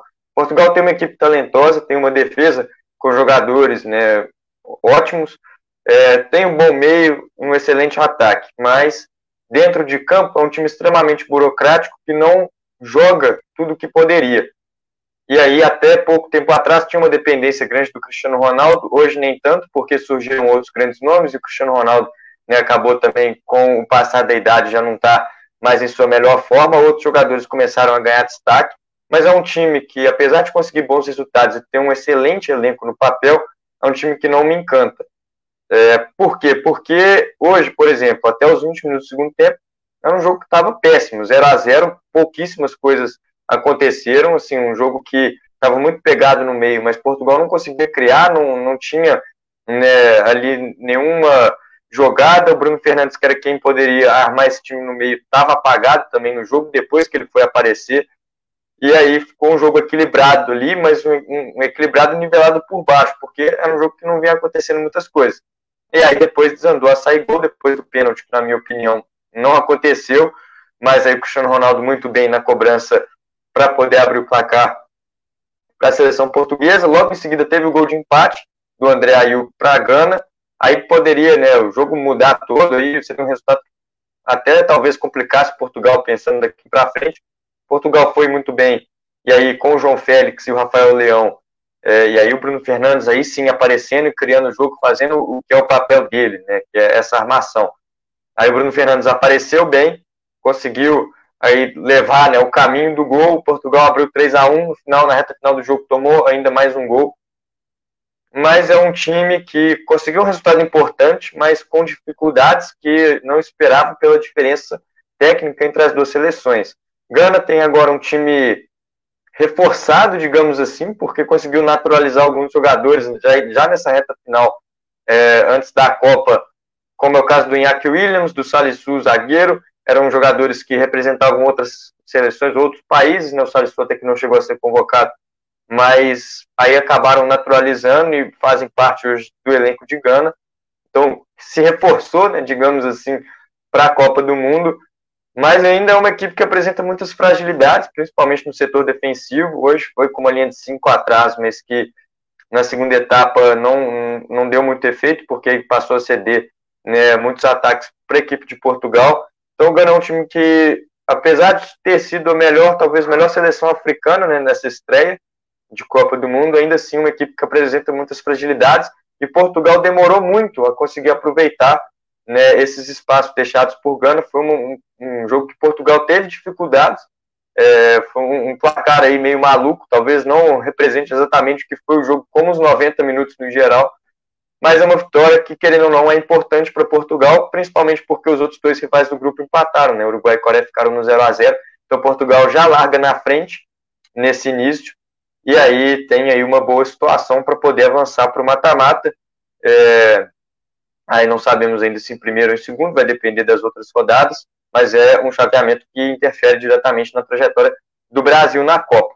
Sobre o Cristiano Ronaldo, como eu falei, é, já é um jogador né, que aí claramente passou do seu auge, apesar de ainda ser gênio.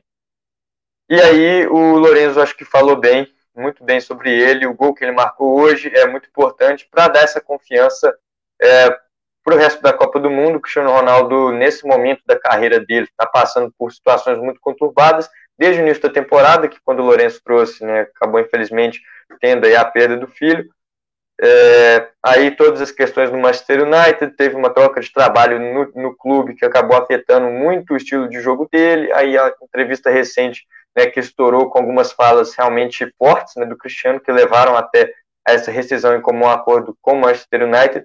Então, para ele, que vai para o seu último Mundial, já tem 37 anos, é um jogador que bateu hoje um novo recorde, mas que é muito importante para ele estrear marcando gol. Teve um lance que ele perdeu, né, um gol cara a cara, mas que não valeria porque estava em posição de impedimento.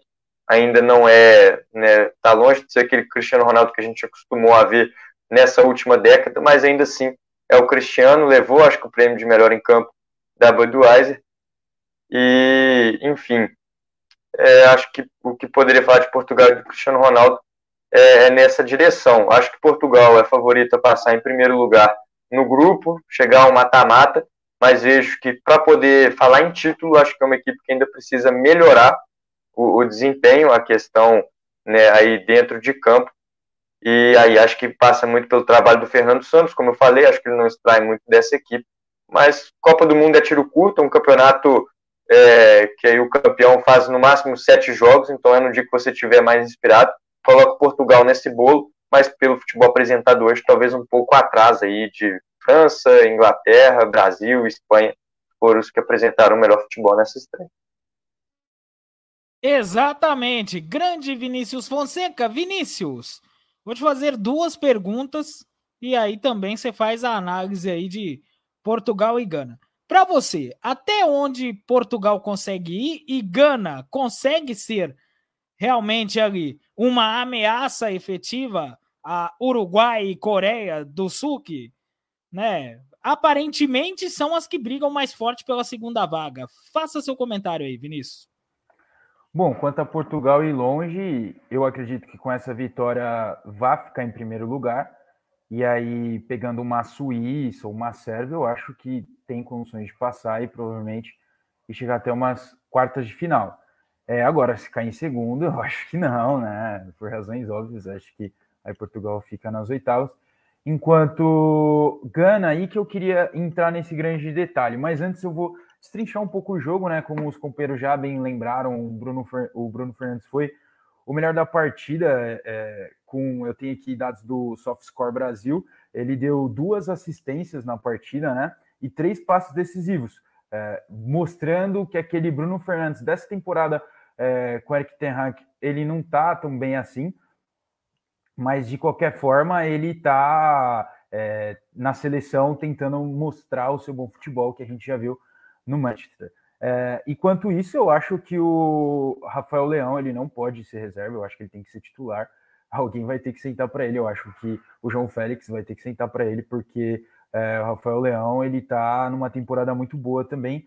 É, de acordo com os números do SoftScore Brasil, ele na temporada, né, no ano de 2022, é, contando Milan é, e Portugal, ele tem 52 jogos, 17 gols e 16 assistências.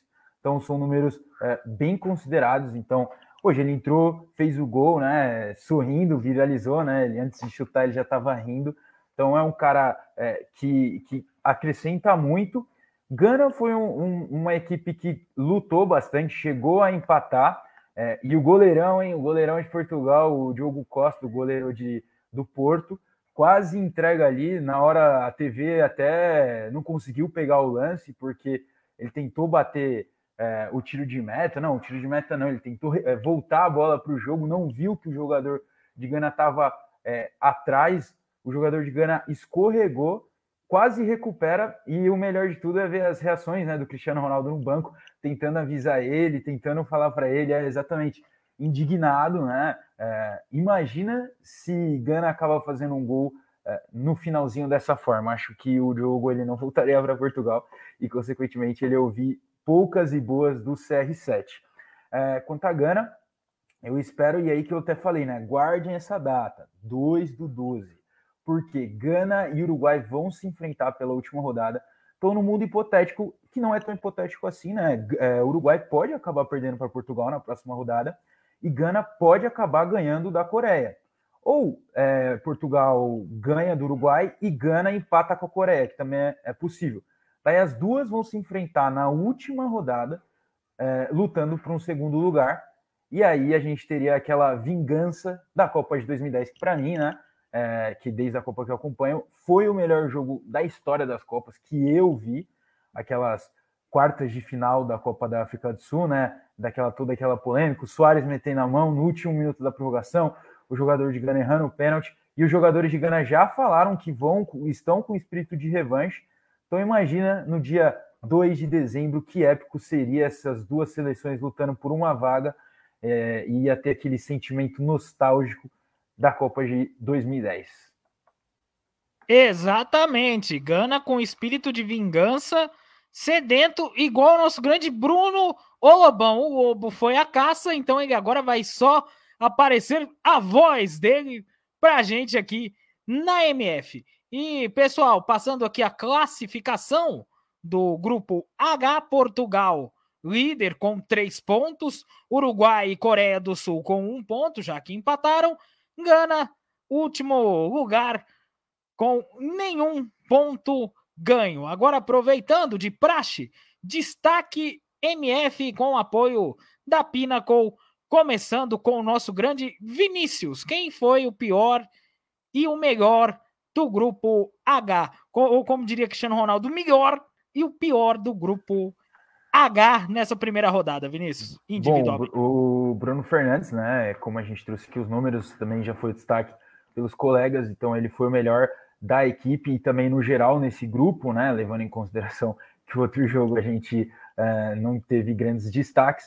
E eu vou deixar o destaque negativo para o goleirão ali, o Diogo, porque é, um goleiro de Copa do Mundo não pode ser tão juvenil, nem na Varas a gente consegue, tem tanta falta de atenção quanto ele teve ali, então poderia custar a, a classificação até, né? Porque o empate ele ia complicar muito Portugal. E quanto, é, esqueci até de mencionar, né, que o técnico Fernando Santos do, de Portugal, ele é muito questionado pela imprensa portuguesa e provavelmente não vai continuar após o final da Copa. E o grande nome que chega com força é do Rubem Amorim, o jovem treinador do Sporting, né, que tirou o Sporting da fila, é, ganhou o título português na temporada retrasada, e então tem muito prestígio lá em Portugal, é, por ser jovem, por ser bastante estudioso e ter um estilo de jogo é, muito muito bonito, né, com bastante toque de bola, infiltrações, então é, a grande imprensa coloca lá o, o Rubem Amorim como sucessor do Fernando Santos para a seleção portuguesa. Exatamente. O Lorenzo, para você, destaque positivo e negativo desse grande grupo H dessa primeira rodada. Bom, o primeiro destaque positivo dá uma vontade pelo momento histórico escolher o Cristiano Ronaldo, porque, querendo ou não, todo fã de futebol é fã dele, até quem viu aquela foto lá da Luiz Vuitton deu até um, um gelo na espinha de ver ele e o Messi juntos, então é, é uma, é atleta que ele chama destaque para ele, foi o melhor da partida, mas eu acho que o Bruno Fernandes é o destaque por tudo que ele fez no jogo. Ele não fez gol, mas ele construiu os gols do próprio Portugal. E fez uma partida muito sólida no meio de campo da equipe contra uma Gana que foi guerreira do início ao fim. A gente sabe que a Gana é a pior seleção no ranking FIFA na Copa do Mundo e que já era esperada uma vitória de Portugal.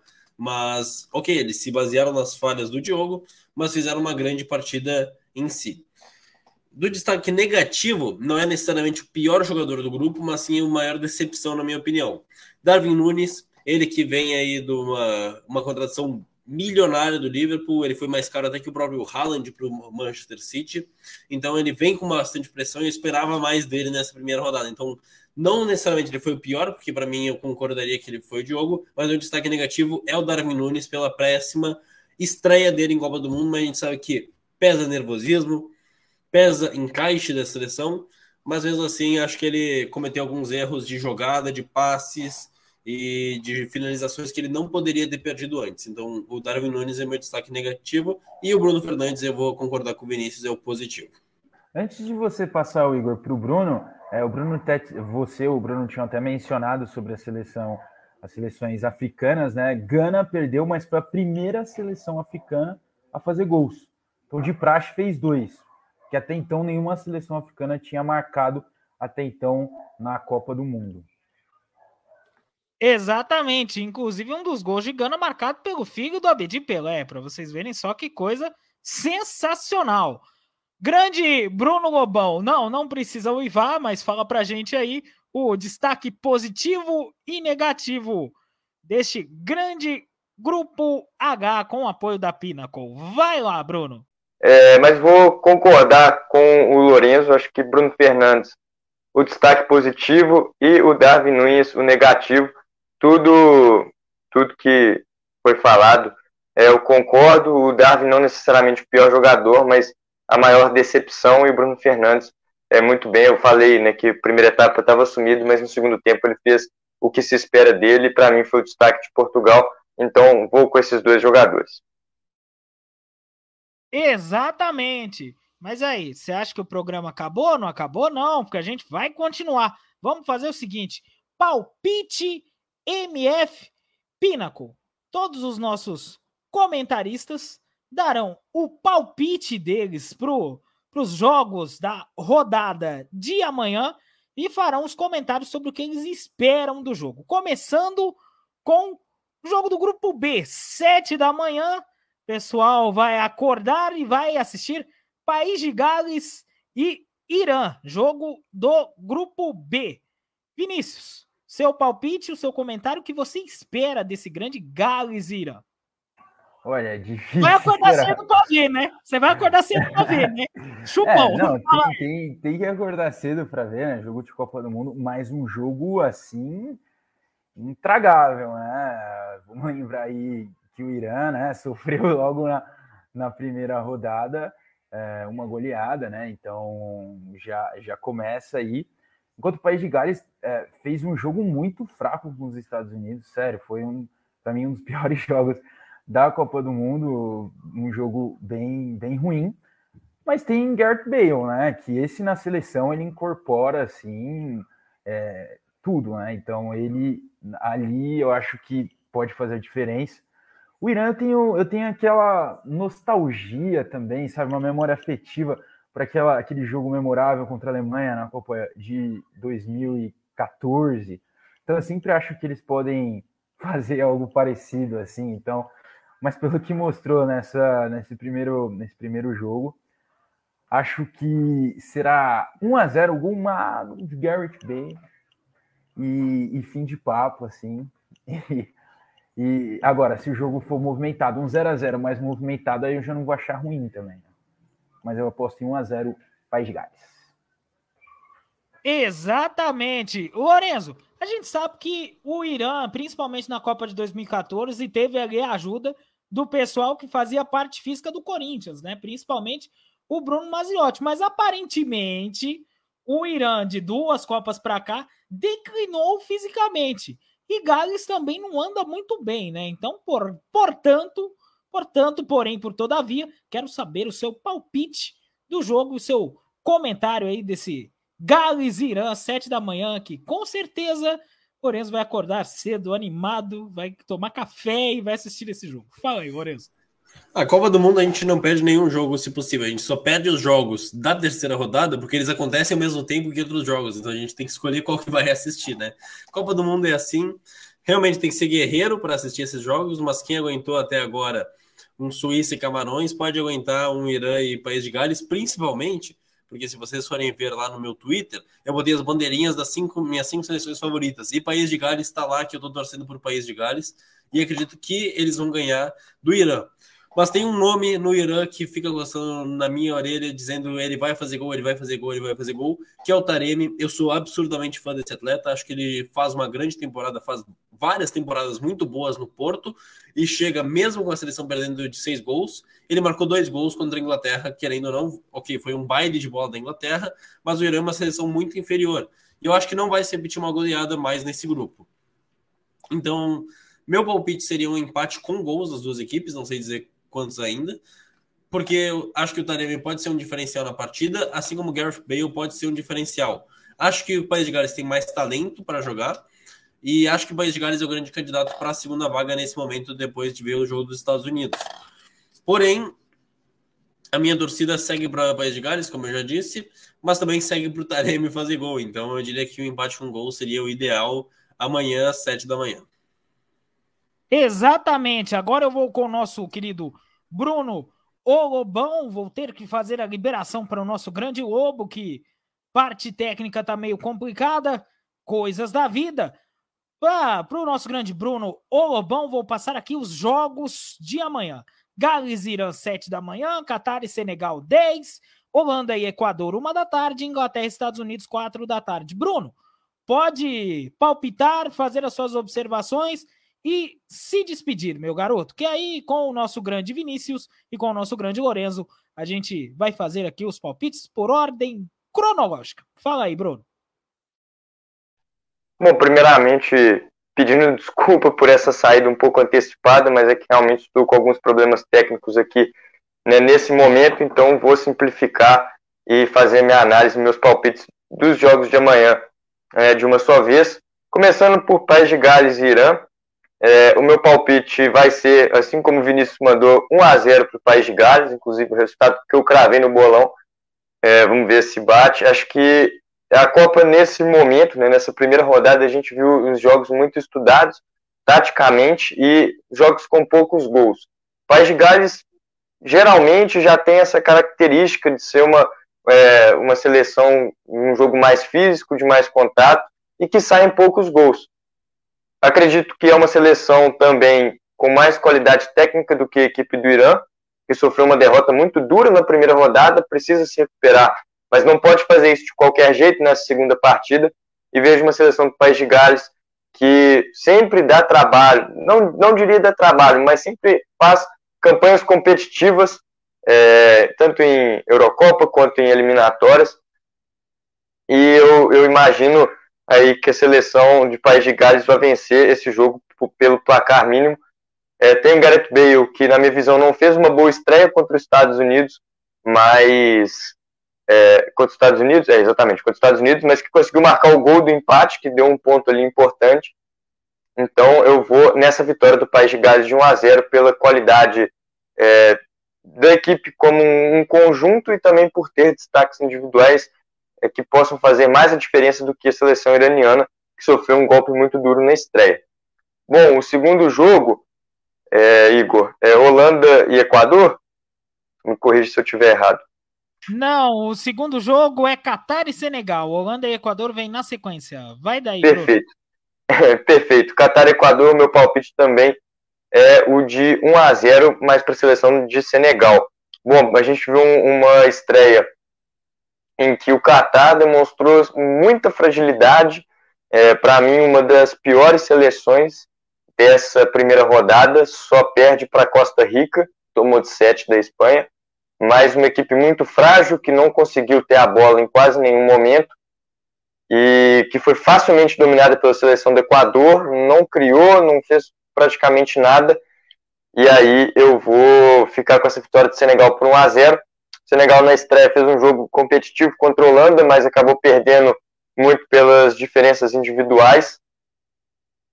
É, geralmente, seleções africanas fazem jogos de poucos gols, então eu vou confiar também nessa vitória de Senegal pelo placar de 1 a 0 Senegal que está sem o Sadio Mané, que é a principal estrela, mas vou deixar aí esse 1 a 0 O jogo seguinte, Holanda e Equador, é, coloca uma vitória de 2 a 1 para a Holanda. Para mim, a melhor seleção do grupo deve avançar em primeiro com os nove pontos. Na minha visão, claro, tem um grupo muito qualificado, o trabalho do Vangal é bom, na estreia não me encantou, não me empolgou muito, fez um jogo burocrático contra Senegal, mas conseguiu a vitória. Mas acho que passado esse nervosismo da estreia, é, a seleção deve jogar um pouco mais solta. Vai enfrentar o Equador, que foi muito bem na primeira rodada e até me surpreendeu positivamente, não esperava uma atuação né, de, da, da qualidade que foi do Equador. É um time também que não é longe de ser né, um saco de pancada ou algo do tipo. Não vai ser jogo fácil, mas acredito na vitória por 2 a 1 da seleção holandesa. E para finalizar, Inglaterra e Estados Unidos, deixei o meu palpite, uma vitória de 3 a 1 da Inglaterra. É, Inglaterra que chegou na Copa com uma desconfiança pelo trabalho do Southgate, foi rebaixado na Liga das Nações, era um time que era meio desorganizado, mas na estreia deu uma sacolada né, no, no Irã, 6 a 2 e foi muito bem, o time mostrou muita organização, muito padrão, a seleção dos Estados Unidos não me agradou tanto, eu vou nessa vitória por 3 a 1 da Inglaterra, porque acho que o ataque tende a produzir muito contra uma defesa é, americana que mostrou muitas fragilidades no segundo tempo contra Gales. Só que, em compensação, é, é, assim como a Inglaterra tomou dois gols do Irã, eu acho que os Estados Unidos têm condições, sim, de balançar a rede pelo menos uma vez, porque tem um ataque jovem de muita velocidade e que fez até um primeiro tempo interessante contra Gales. Então, eu fecho nesse palpite de 3 a 1 Igor. Exatamente. Bruno, se despeça. Foi muito bom fazer esses fanáticos por Copa contigo. Bruno Lobão, que abrigantou aí com grandes comentários. Pode se despedir aí, meu garoto. Bom, agradecer a todo mundo que está nos assistindo. Novamente pedir desculpa por essa saída um pouco antecipada. É, coisas que acontecem, infelizmente a parte técnica aqui me prejudicou. É, agradecer ao Vinícius e ao Lourenço pelos excelentes comentários. Acho que a gente conseguiu trazer muita coisa boa dessa primeira, desse primeiro, é, não só da, desse dia de hoje, mas também da primeira rodada, né? Mas dos quatro jogos de hoje, também analisando a rodada de amanhã. Então agradecer ao fanático por futebol, fanático por Copa, que está aqui é, nos assistindo. E até a próxima quinta-feira. Um grande abraço a todos, valeu! Valeu, Brunão! Vamos que vamos! Agora prosseguindo aqui. Jogo das 10 da manhã, Grupo A. Catar e Senegal se enfrentam. Convenhamos, né? Até, até olhar para qual lado eu devo olhar aqui. O Lorenzo, convenhamos, né, meu garoto? Que Catar tem um nível muito inferior aí à grande maioria das seleções. Tende o Senegal a nadar de braçada ou não? Seu palpite e análise provável aí do jogo de amanhã. Acredito que sim, Senegal vai ganhar, até porque é uma seleção bem consistente em todo o seu ciclo. Ela é uma seleção que tem sim a visão do Mané como principal jogador, mas a gente viu que mesmo sem ele, ela fez frente à forte Holanda, que também vem com um ciclo muito bom. Então o Senegal é uma seleção que vem campeã da Copa das Nações Africanas, vem de uma derrota precisando ganhar para se manter no grupo e acredito que irá ganhar do Qatar, mesmo sendo da equipe da casa. A gente sabe que historicamente só a África do Sul não se classificou para a segunda fase jogando em casa, mas o Qatar é uma seleção muito inferior, eu diria até inferior àquela África do Sul de 2010. Apesar de todo o ciclo do Qatar ter sido muito bem estruturado, quando jogando amistoso contra a seleção europeia que não estava na Nations, jogando partidas na Copa contra as seleções africanas, jogando a Copa América, foi uma seleção que se estruturou bem. É uma seleção que não refletiu isso em campo, estava muito nervosa contra o Equador, contra um Senegal que não estava nem um pouco nervoso Holanda e fez uma partida sensacional mesmo sem o seu principal jogador. Então eu acredito numa vitória de 2 a 0 de Senegal. Acredito que irá fazer uma boa partida e que o Qatar não vai conseguir se impor contra Senegal, que, como eu disse, Tá sim a principal referência ofensiva, tá sim o Mané, mas é uma seleção que não se pode ter medo, não, tem medo de jogar e que pode assustar qualquer um do, dos membros ali do grupo. O único problema é que Mendy precisa recuperar a confiança, porque ele já foi um dos melhores goleiros do mundo nas últimas temporadas, e mas falhou nos dois gols e é, em Copa do Mundo é muito bom ter um goleiro confiante. Então o Mendy precisa essa partida contra o Qatar recuperar a confiança, porque ele é um dos pilares dessa seleção campeã. Exatamente. Grande Vinícius. Será que o Qatar vai conseguir fazer um gol nesta Copa? Seu palpite, a sua análise aí de Qatar e Senegal, jogo das 10 da manhã de amanhã. Bom, como o Lorenzo bem lembrou, né, essa equipe também uh, é uma equipe campeã, né? Então, tá, por isso que tá aí. E é a melhor ranqueada, a melhor africana, né, ranqueada no ranking da FIFA, né, a 18 oitava é, bom, eu acho o time do Qatar, já respondendo no Lourenço, eu acho pior do que aquela África do Sul de 2010. É uma equipe muito frágil. Então eu acredito que uh, e uh, Senegal acabou jogando muito bem com a Holanda. Mendy realmente ele falhou nos gols e uh, alguém que perde a titularidade para o Kepa já diz muita coisa de como anda a temporada dele, né? Então, ele, ele precisa realmente ganhar, ter essa confiança. Mas eu acho que contra o Qatar ele nem vai ser acionado. Então, acho que a confiança não vai voltar é, contra o Qatar, porque a gente nem vai ver ele tendo muitas ações. Então, acredito que Senegal vai ganhar sem muitas dificuldades. Quanto ao placar, eu, eu chuto é, mais de dois gols, porque a defesa também do Qatar é muito desastrosa. Exatamente. Com desastrosa, tu tá sendo generoso ainda, viu? Porque realmente defesa de Catar é bem complicada. Uma da tarde, Holanda e Equador se enfrentam no que promete ser, para mim, o grande jogo do dia. Ok, que Inglaterra e Estados Unidos vão se enfrentar, pode ser um bom jogo, mas para mim, esse Holanda e Equador promete, hein? Briga direta ali por asseguramento de classificação, né, Vinícius? O seu palpite, a sua análise desse Holanda e Equador. Será que o Ener Valência vai fazer mais gols aí, meu garoto? Bom, a, o Equador fez até uma boa eliminatória, né? Que uh, ficou em terceiro lugar, até na frente do Uruguai, se não me engano. Uh, então fez uma boa classificação. Então, e fez um bom jogo contra o Qatar, mas como a gente acabou de falar, também não é tão, não é parâmetro, já que é uma seleção muito frágil. Então, acredito que o Equador vai acabar, é, vai sofrer agora com uma seleção é, muito mais poderosa, mas a Holanda me deixou um pouco decepcionado no primeiro jogo. Acho que uh, eu esperava mais, eu esperava um time mais uh, muito mais se impondo, né? E não foi isso que aconteceu. Teve dificuldades, uh, tanto que os gols demoraram para sair. mas ali no banco tem um cara que conhece muito Copa do Mundo, né?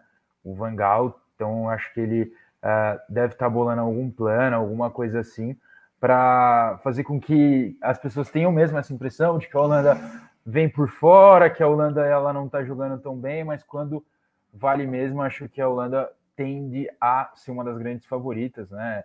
É, três vezes vice-campeã mundial, é um pecado a Holanda não ter Copa do Mundo. Então, nesse jogo, eu acredito que a Holanda vai se impor mais e vai ser um jogo bom, porque o Equador também gosta uh, de tocar bem a bola, é uma equipe muito veloz, então acho que o jogo vai ser bem aberto mas eu aposto na vitória da Laranja Mecânica.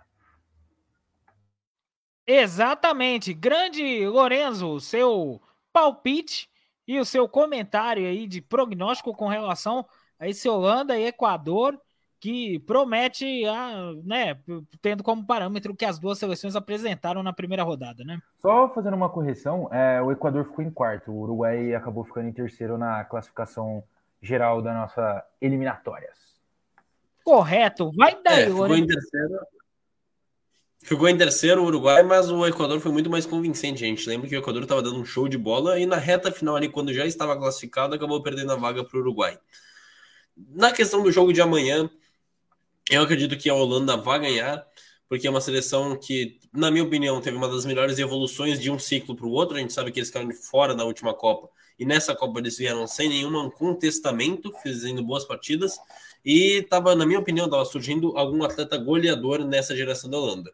E nesse ano aparece o Hackpo, ou você pode ler como Gakpo, mas é, é importante até aprendizado, que o nome dele se pronuncia Hackpo.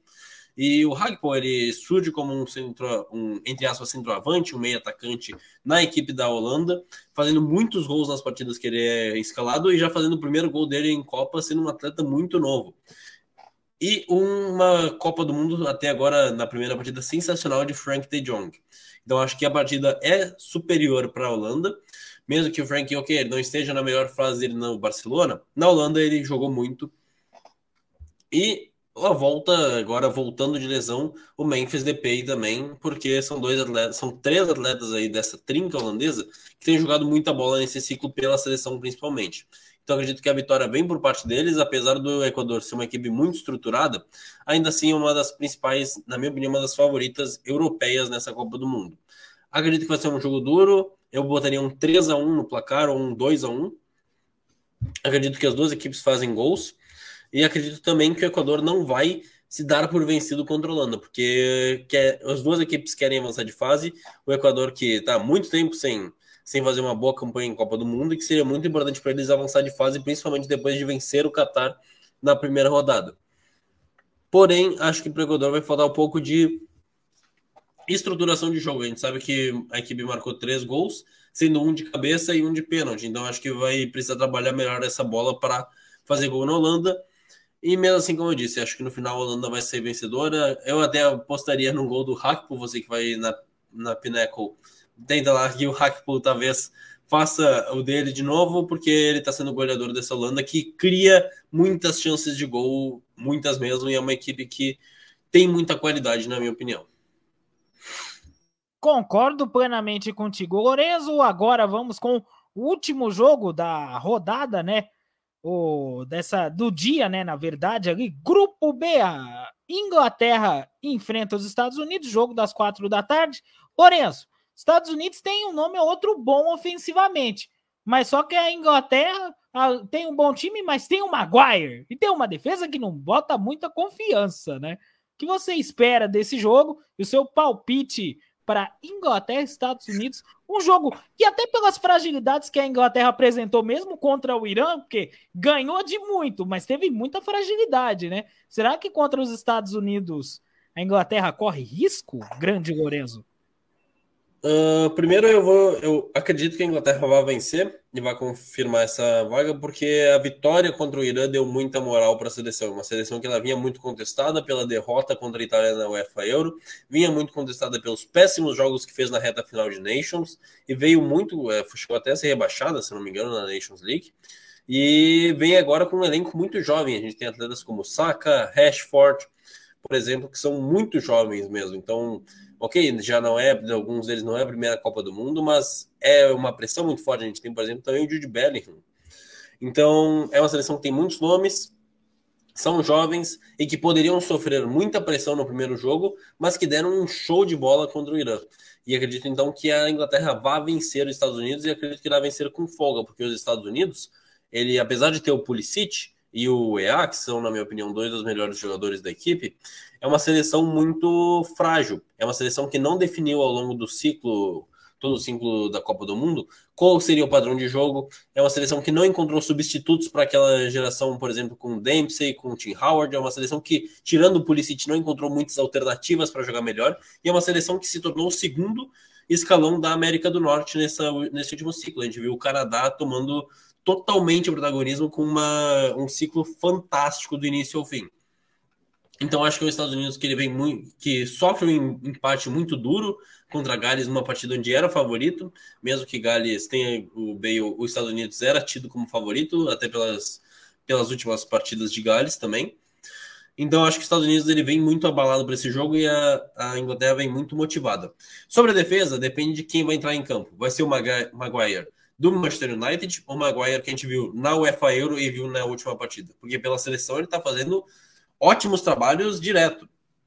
A gente viu ele dando um show na UEFA Euro, foi escalado nos 11 iniciais da competição, e viu ele agora dando show na última rodada, ali na primeira rodada da Copa do Mundo. E acredito que ele vai conseguir se garantir assim. A única dúvida que eu fico, que é minha contestação total com o, com o Southgate, é, acredito que seja do mundo inteiro, não presença do Arnold na equipe, mas eu entendo que ele quer ter uma postura um pouco mais defensiva, já que ele tem muitas opções de ataque. Apesar que eu acho que ele faz uma falta nessa equipe e poderia ele ser uma peça que garantiria para avançar de fase. Exatamente, grande treinador Portão Sul, né? Treinador aí da Inglaterra. Ô, Vinícius, Vinícius quase não se aguenta, coitado. Vinícius, fala aí o seu. Meu Deus do céu. Fala aí o seu palpite, o que você espera para esse grande jogo entre Inglaterra e Estados Unidos. Bom, é, eu espero uma grande vitória da Inglaterra. A Inglaterra é uma das favoritas, mas eu sempre coloco um pé atrás com a Inglaterra, porque eu acho que quando é para valer mesmo, a Inglaterra dá aquela famosa pipocada, né? Mas tem feito boas partidas, né? Perdeu a última Euro. Também, se você levar ferro e fogo, não é parâmetro, porque a campeã europeia nem na Copa está. Mas, de qualquer forma, a Inglaterra tem um, uma geração muito boa. É, e enquanto, como o Lourenço lembrou, né, os Estados Unidos não tem uma safra como já teve antes, a melhor classificação dos Estados Unidos é, é umas oitavas de final, nunca passaram disso, então acho bem é, improvável com que, com que essa geração acabe fazendo isso. Então a Inglaterra, para mim, é a grande favorita e com uma larga vantagem de gol. Quando eu digo larga, uns 3 a 0 4 a 0 4 a 1 e eu acredito nesse placar, que a Inglaterra, como eu falei, é uma das grandes favoritas e também tem um ataque, pelo menos no primeiro jogo, que mostrou assim muito de muita mobilidade. É, já também fugindo né, desse placar, e o Lorenzo bem falou, né, pegando esse paralelo com os Estados Unidos, a seleção que até agora me surpreendeu positivamente, eu sei que o resultado não foi bom, mas foi o Canadá. O Canadá fez uma grandíssima partida contra a Bélgica, é, aí também indo naqueles, é, naquelas, igual os antigos falavam, né? Faltou camisa para o Canadá, se bem que é Bélgica também, né? Não tem tanta camisa assim, mas é, faltou camisa para o Canadá mesmo, porque é, a equipe fez uma ótima partida contra a Bélgica. Isso também mostra é, o porquê os Estados Unidos é, não sobrou como em anos anteriores havia sobrado né, na classificação, porque né, né, teve no chaveamento na, na competição né, é, o grande Canadá que se provou nas eliminatórias e se provou também na primeira partida. E, então é isso, acho que os Estados Unidos vai sofrer e tem que fechar a casinha, porque senão é papo. E claro, envolve toda a questão histórica também, que eu acho que vai ser muito interessante ver isso. A questão histórica né, dos dois países, então vai ser algo de se acompanhar. Exatamente. Pode falar aí, Lorenzo.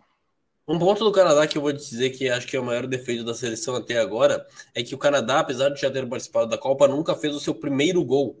E eu identifiquei, deu para ver muito na partida que os jogadores estavam todos nervosos, querendo fazer o primeiro gol e muito individualistas, o que não é uma característica do Canadá. É um Canadá que jogou muito coletivo.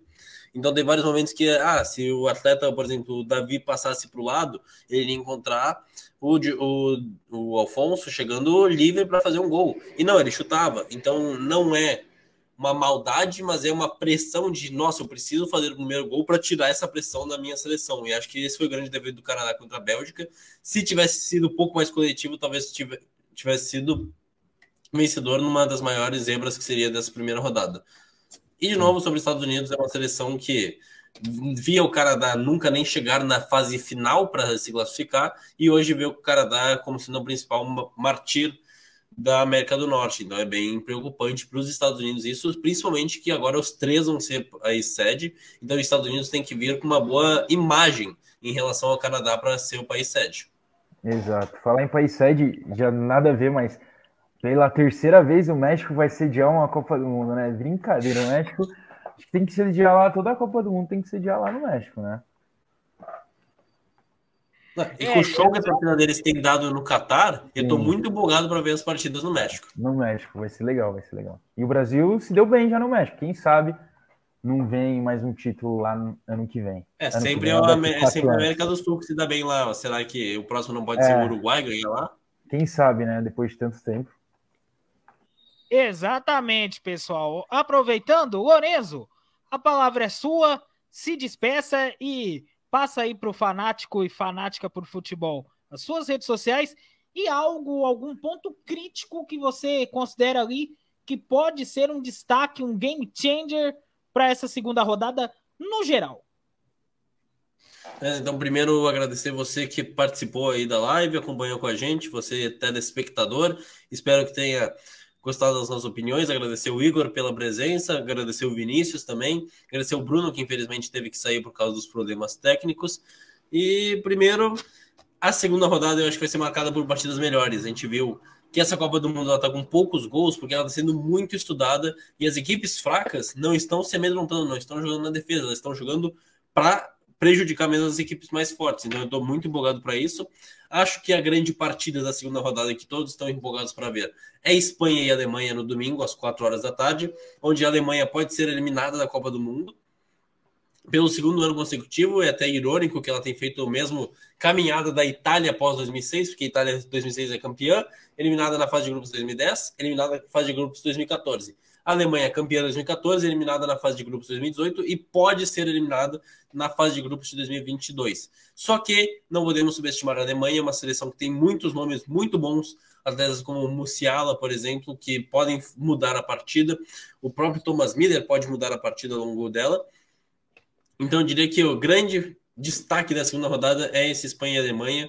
Acho que vai ser a melhor partida e ou a gente vai ter uma uma volta muito forte da, da própria Alemanha para a Copa do Mundo, ou nós vamos ver uma partida histórica de uma segunda eliminação seguida de uma seleção que, na minha opinião, a Alemanha de 2022 é muito mais forte que a de 2018. Concordo plenamente, Lorenzo. A Alemanha de 2022, até apesar de ter alguns jogadores, né, a maioria, estarem fazendo a sua primeira Copa, a gente esperava e espera muito mais desta Alemanha do que esperava da de 2018. Tanto que muitos nomes de 2018 até pararam de jogar, né, pela seleção da Alemanha, como por exemplo o Kroos, né, Lourenço? É, e fica o destaque também para troca de técnico, né? Era uma seleção que tinha muito tempo o Joaquim Low e agora tem o Flick que, na minha opinião, ele assume e faz um trabalho fenomenal na Europa, mas ele tem que tomar cuidado agora nessa reta final aí de Copa do Mundo, ele tem que estudar muito o jogo contra a Espanha porque se ele quiser, ele pode embolar totalmente esse grupo. Porque vamos supor então que acontece do Japão vencer a Costa Rica, que seria o ideal, ideal não, que é o mais provável é o Japão vencer a Costa Rica. Se ele vence a Espanha, ele vai para a última rodada com a Alemanha e Espanha, disputando a última vaga, com uma Espanha contra o Japão e a Alemanha contra a Costa Rica. E aí a gente vai ter que ir para o saldo de gols e ver o que vai acontecer. A Espanha que fez bem. Somou saldo, então mesmo que perca para a Alemanha, pode conseguir garantir com, duas, com uma derrota e uma vitória ainda nessa reta final. Grande Lorenzo, agradecer ao Lorenzo que abrigantou muito bem esse programa com grandes comentários. Valeu aí, Lorenzo. Vamos que vamos. Vinícius, se despeça, passa aí as suas redes sociais e o fator ali de ponto crítico que você considera que pode ser um game changer dessa segunda rodada, que tem já muito jogo que vai sair faísca, né, Vinícius Fonseca? Pois é, como o Lorenzo falou, né? Primeira rodada, e a gente também está numa Copa diferente, é, muitas lesões, né? Porque já tá, a, a competição já começou é, em partido com a temporada europeia, então isso desgasta mais os jogadores. É, também tem o clima, a gente não pode esquecer que está sendo a Copa do Catar, então é, o clima também vai influenciar. Então espero é, coisas boas na segunda rodada. E o que eu espero, além, e como ele, o Lourenço também bem lembrou, né, essa rodada entre Espanha e Alemanha. É, o Hans Flick é um treinador que me agrada muito, igual o Lourenço também falou, fez algo fantástico no Bayern, né? Um dos Bayerns dos é, melhores de todos os tempos. Eu acho que qualquer torcedor do Bayern com certeza colocaria é, esse time nessa prateleira, aquele time, né? E, uh, e a Espanha, a Espanha me surpreendeu, me surpreendeu muito porque é, Sexta-feira a gente também estava fazendo a live da Copa e estávamos colocando a Espanha e a Alemanha como jovens promessas. É uma equipe muito jovem, tanto da Espanha quanto da Alemanha, é, e se eles sentiriam essa pressão. É, o pessoal estava até comentando que acha que é, é são seleções para 2026, e eu né, falei: não, acho que a Espanha. E tem um técnico muito bom também, ao meu ver.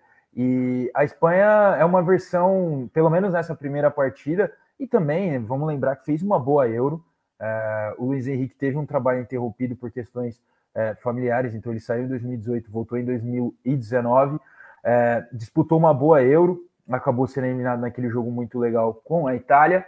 É, e fez, acabou fazendo saldo de gols né, contra a Costa Rica, que é uma seleção fraca, mas eu, particularmente, acho que ninguém vai meter sete na Costa Rica de novo. Então, acabou fazendo saldo e a molecada do Barça, né? O pessoal de La Macia demonstrando muita personalidade.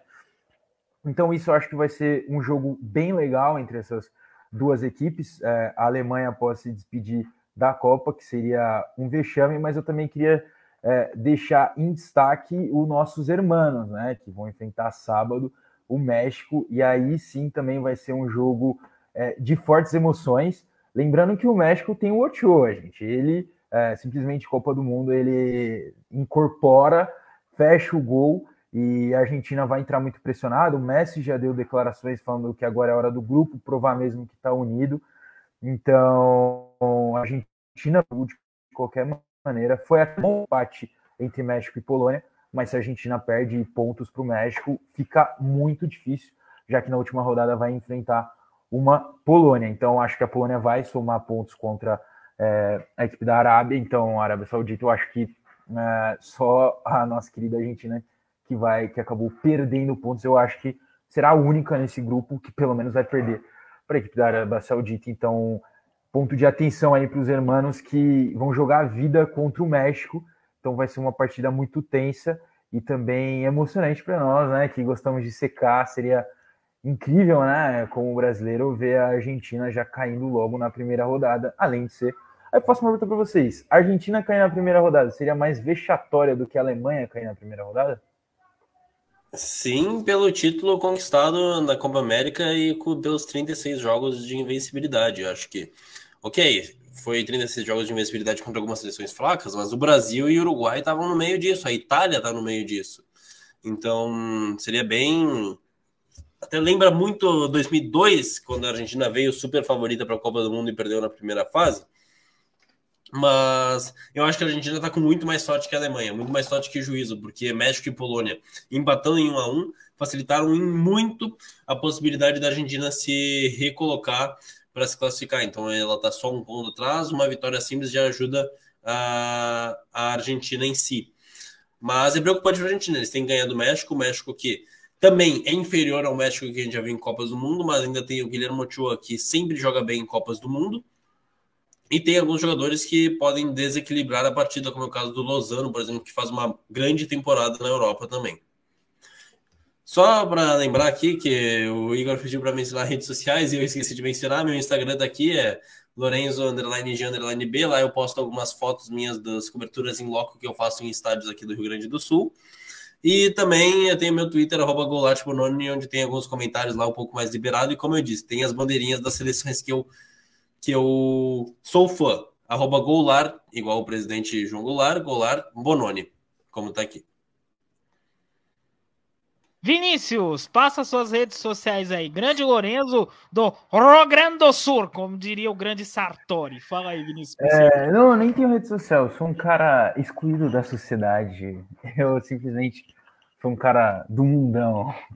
Não gosto, mas é isso. Vinícius tá por aí. Uma hora você Exato. acha aí. Tô por aí, se é de São Paulo, a gente se encontra por aí. É, a gente se tromba, A gente se encontra. Mas Exatamente. valeu, gente. Valeu aí, Vinícius, Lorenzo, o Bruno também que acabou saindo. Um excelente programa. Vocês arrebentaram nos comentários, estão de parabéns. Esse programa é patrocinado por Pinnacle, a casa de apostas mais inteligente do mundo. Do lado do Lorenzo tem ali o QR Code, você pode aproveitar nesses últimos minutos e, né, fazer ali a sua apostinha. Vamos que vamos, hein? E olha só, olha, olha o estilo do Lorenzo. Faz de novo, Lorenzo. Faz de novo que o pessoal gosta. Faz de novo, aponta aí pro QR Code, olha só. Aí, o QR Code, aproveita. Aproveita aí. Grande Lorenzo do Rio Grande Sul. Bom, eu sou Igor Mendes, narrador, estou na MF há pouco mais de três meses. Minhas redes sociais todas. Narra underline Igor. Se você quiser seguir, dá aquela moral, vem com a gente, hein? Fanáticos por Copa volta amanhã, no mesmo horário de sempre, 8 da noite. A formação de amanhã é a seguinte: Eduardo Couto estará na apresentação, comentários de Alisson Henrique, Matheus Pérez e Nicolas Barbosa. Você esteve aqui na MF pelos agregadores aí, Rádiosnet, YouTube, Facebook, Twitch. Você esteve nesse programa de quinta-feira com Igor Mendes, Bruno Lobão, Lorenzo Goulart e Vinícius Fonseca. Forte abraço a todos, hein? Até a próxima. Cuidem-se. Continue com a programação da MF. Forte abraço, hein? Tchau, tchau.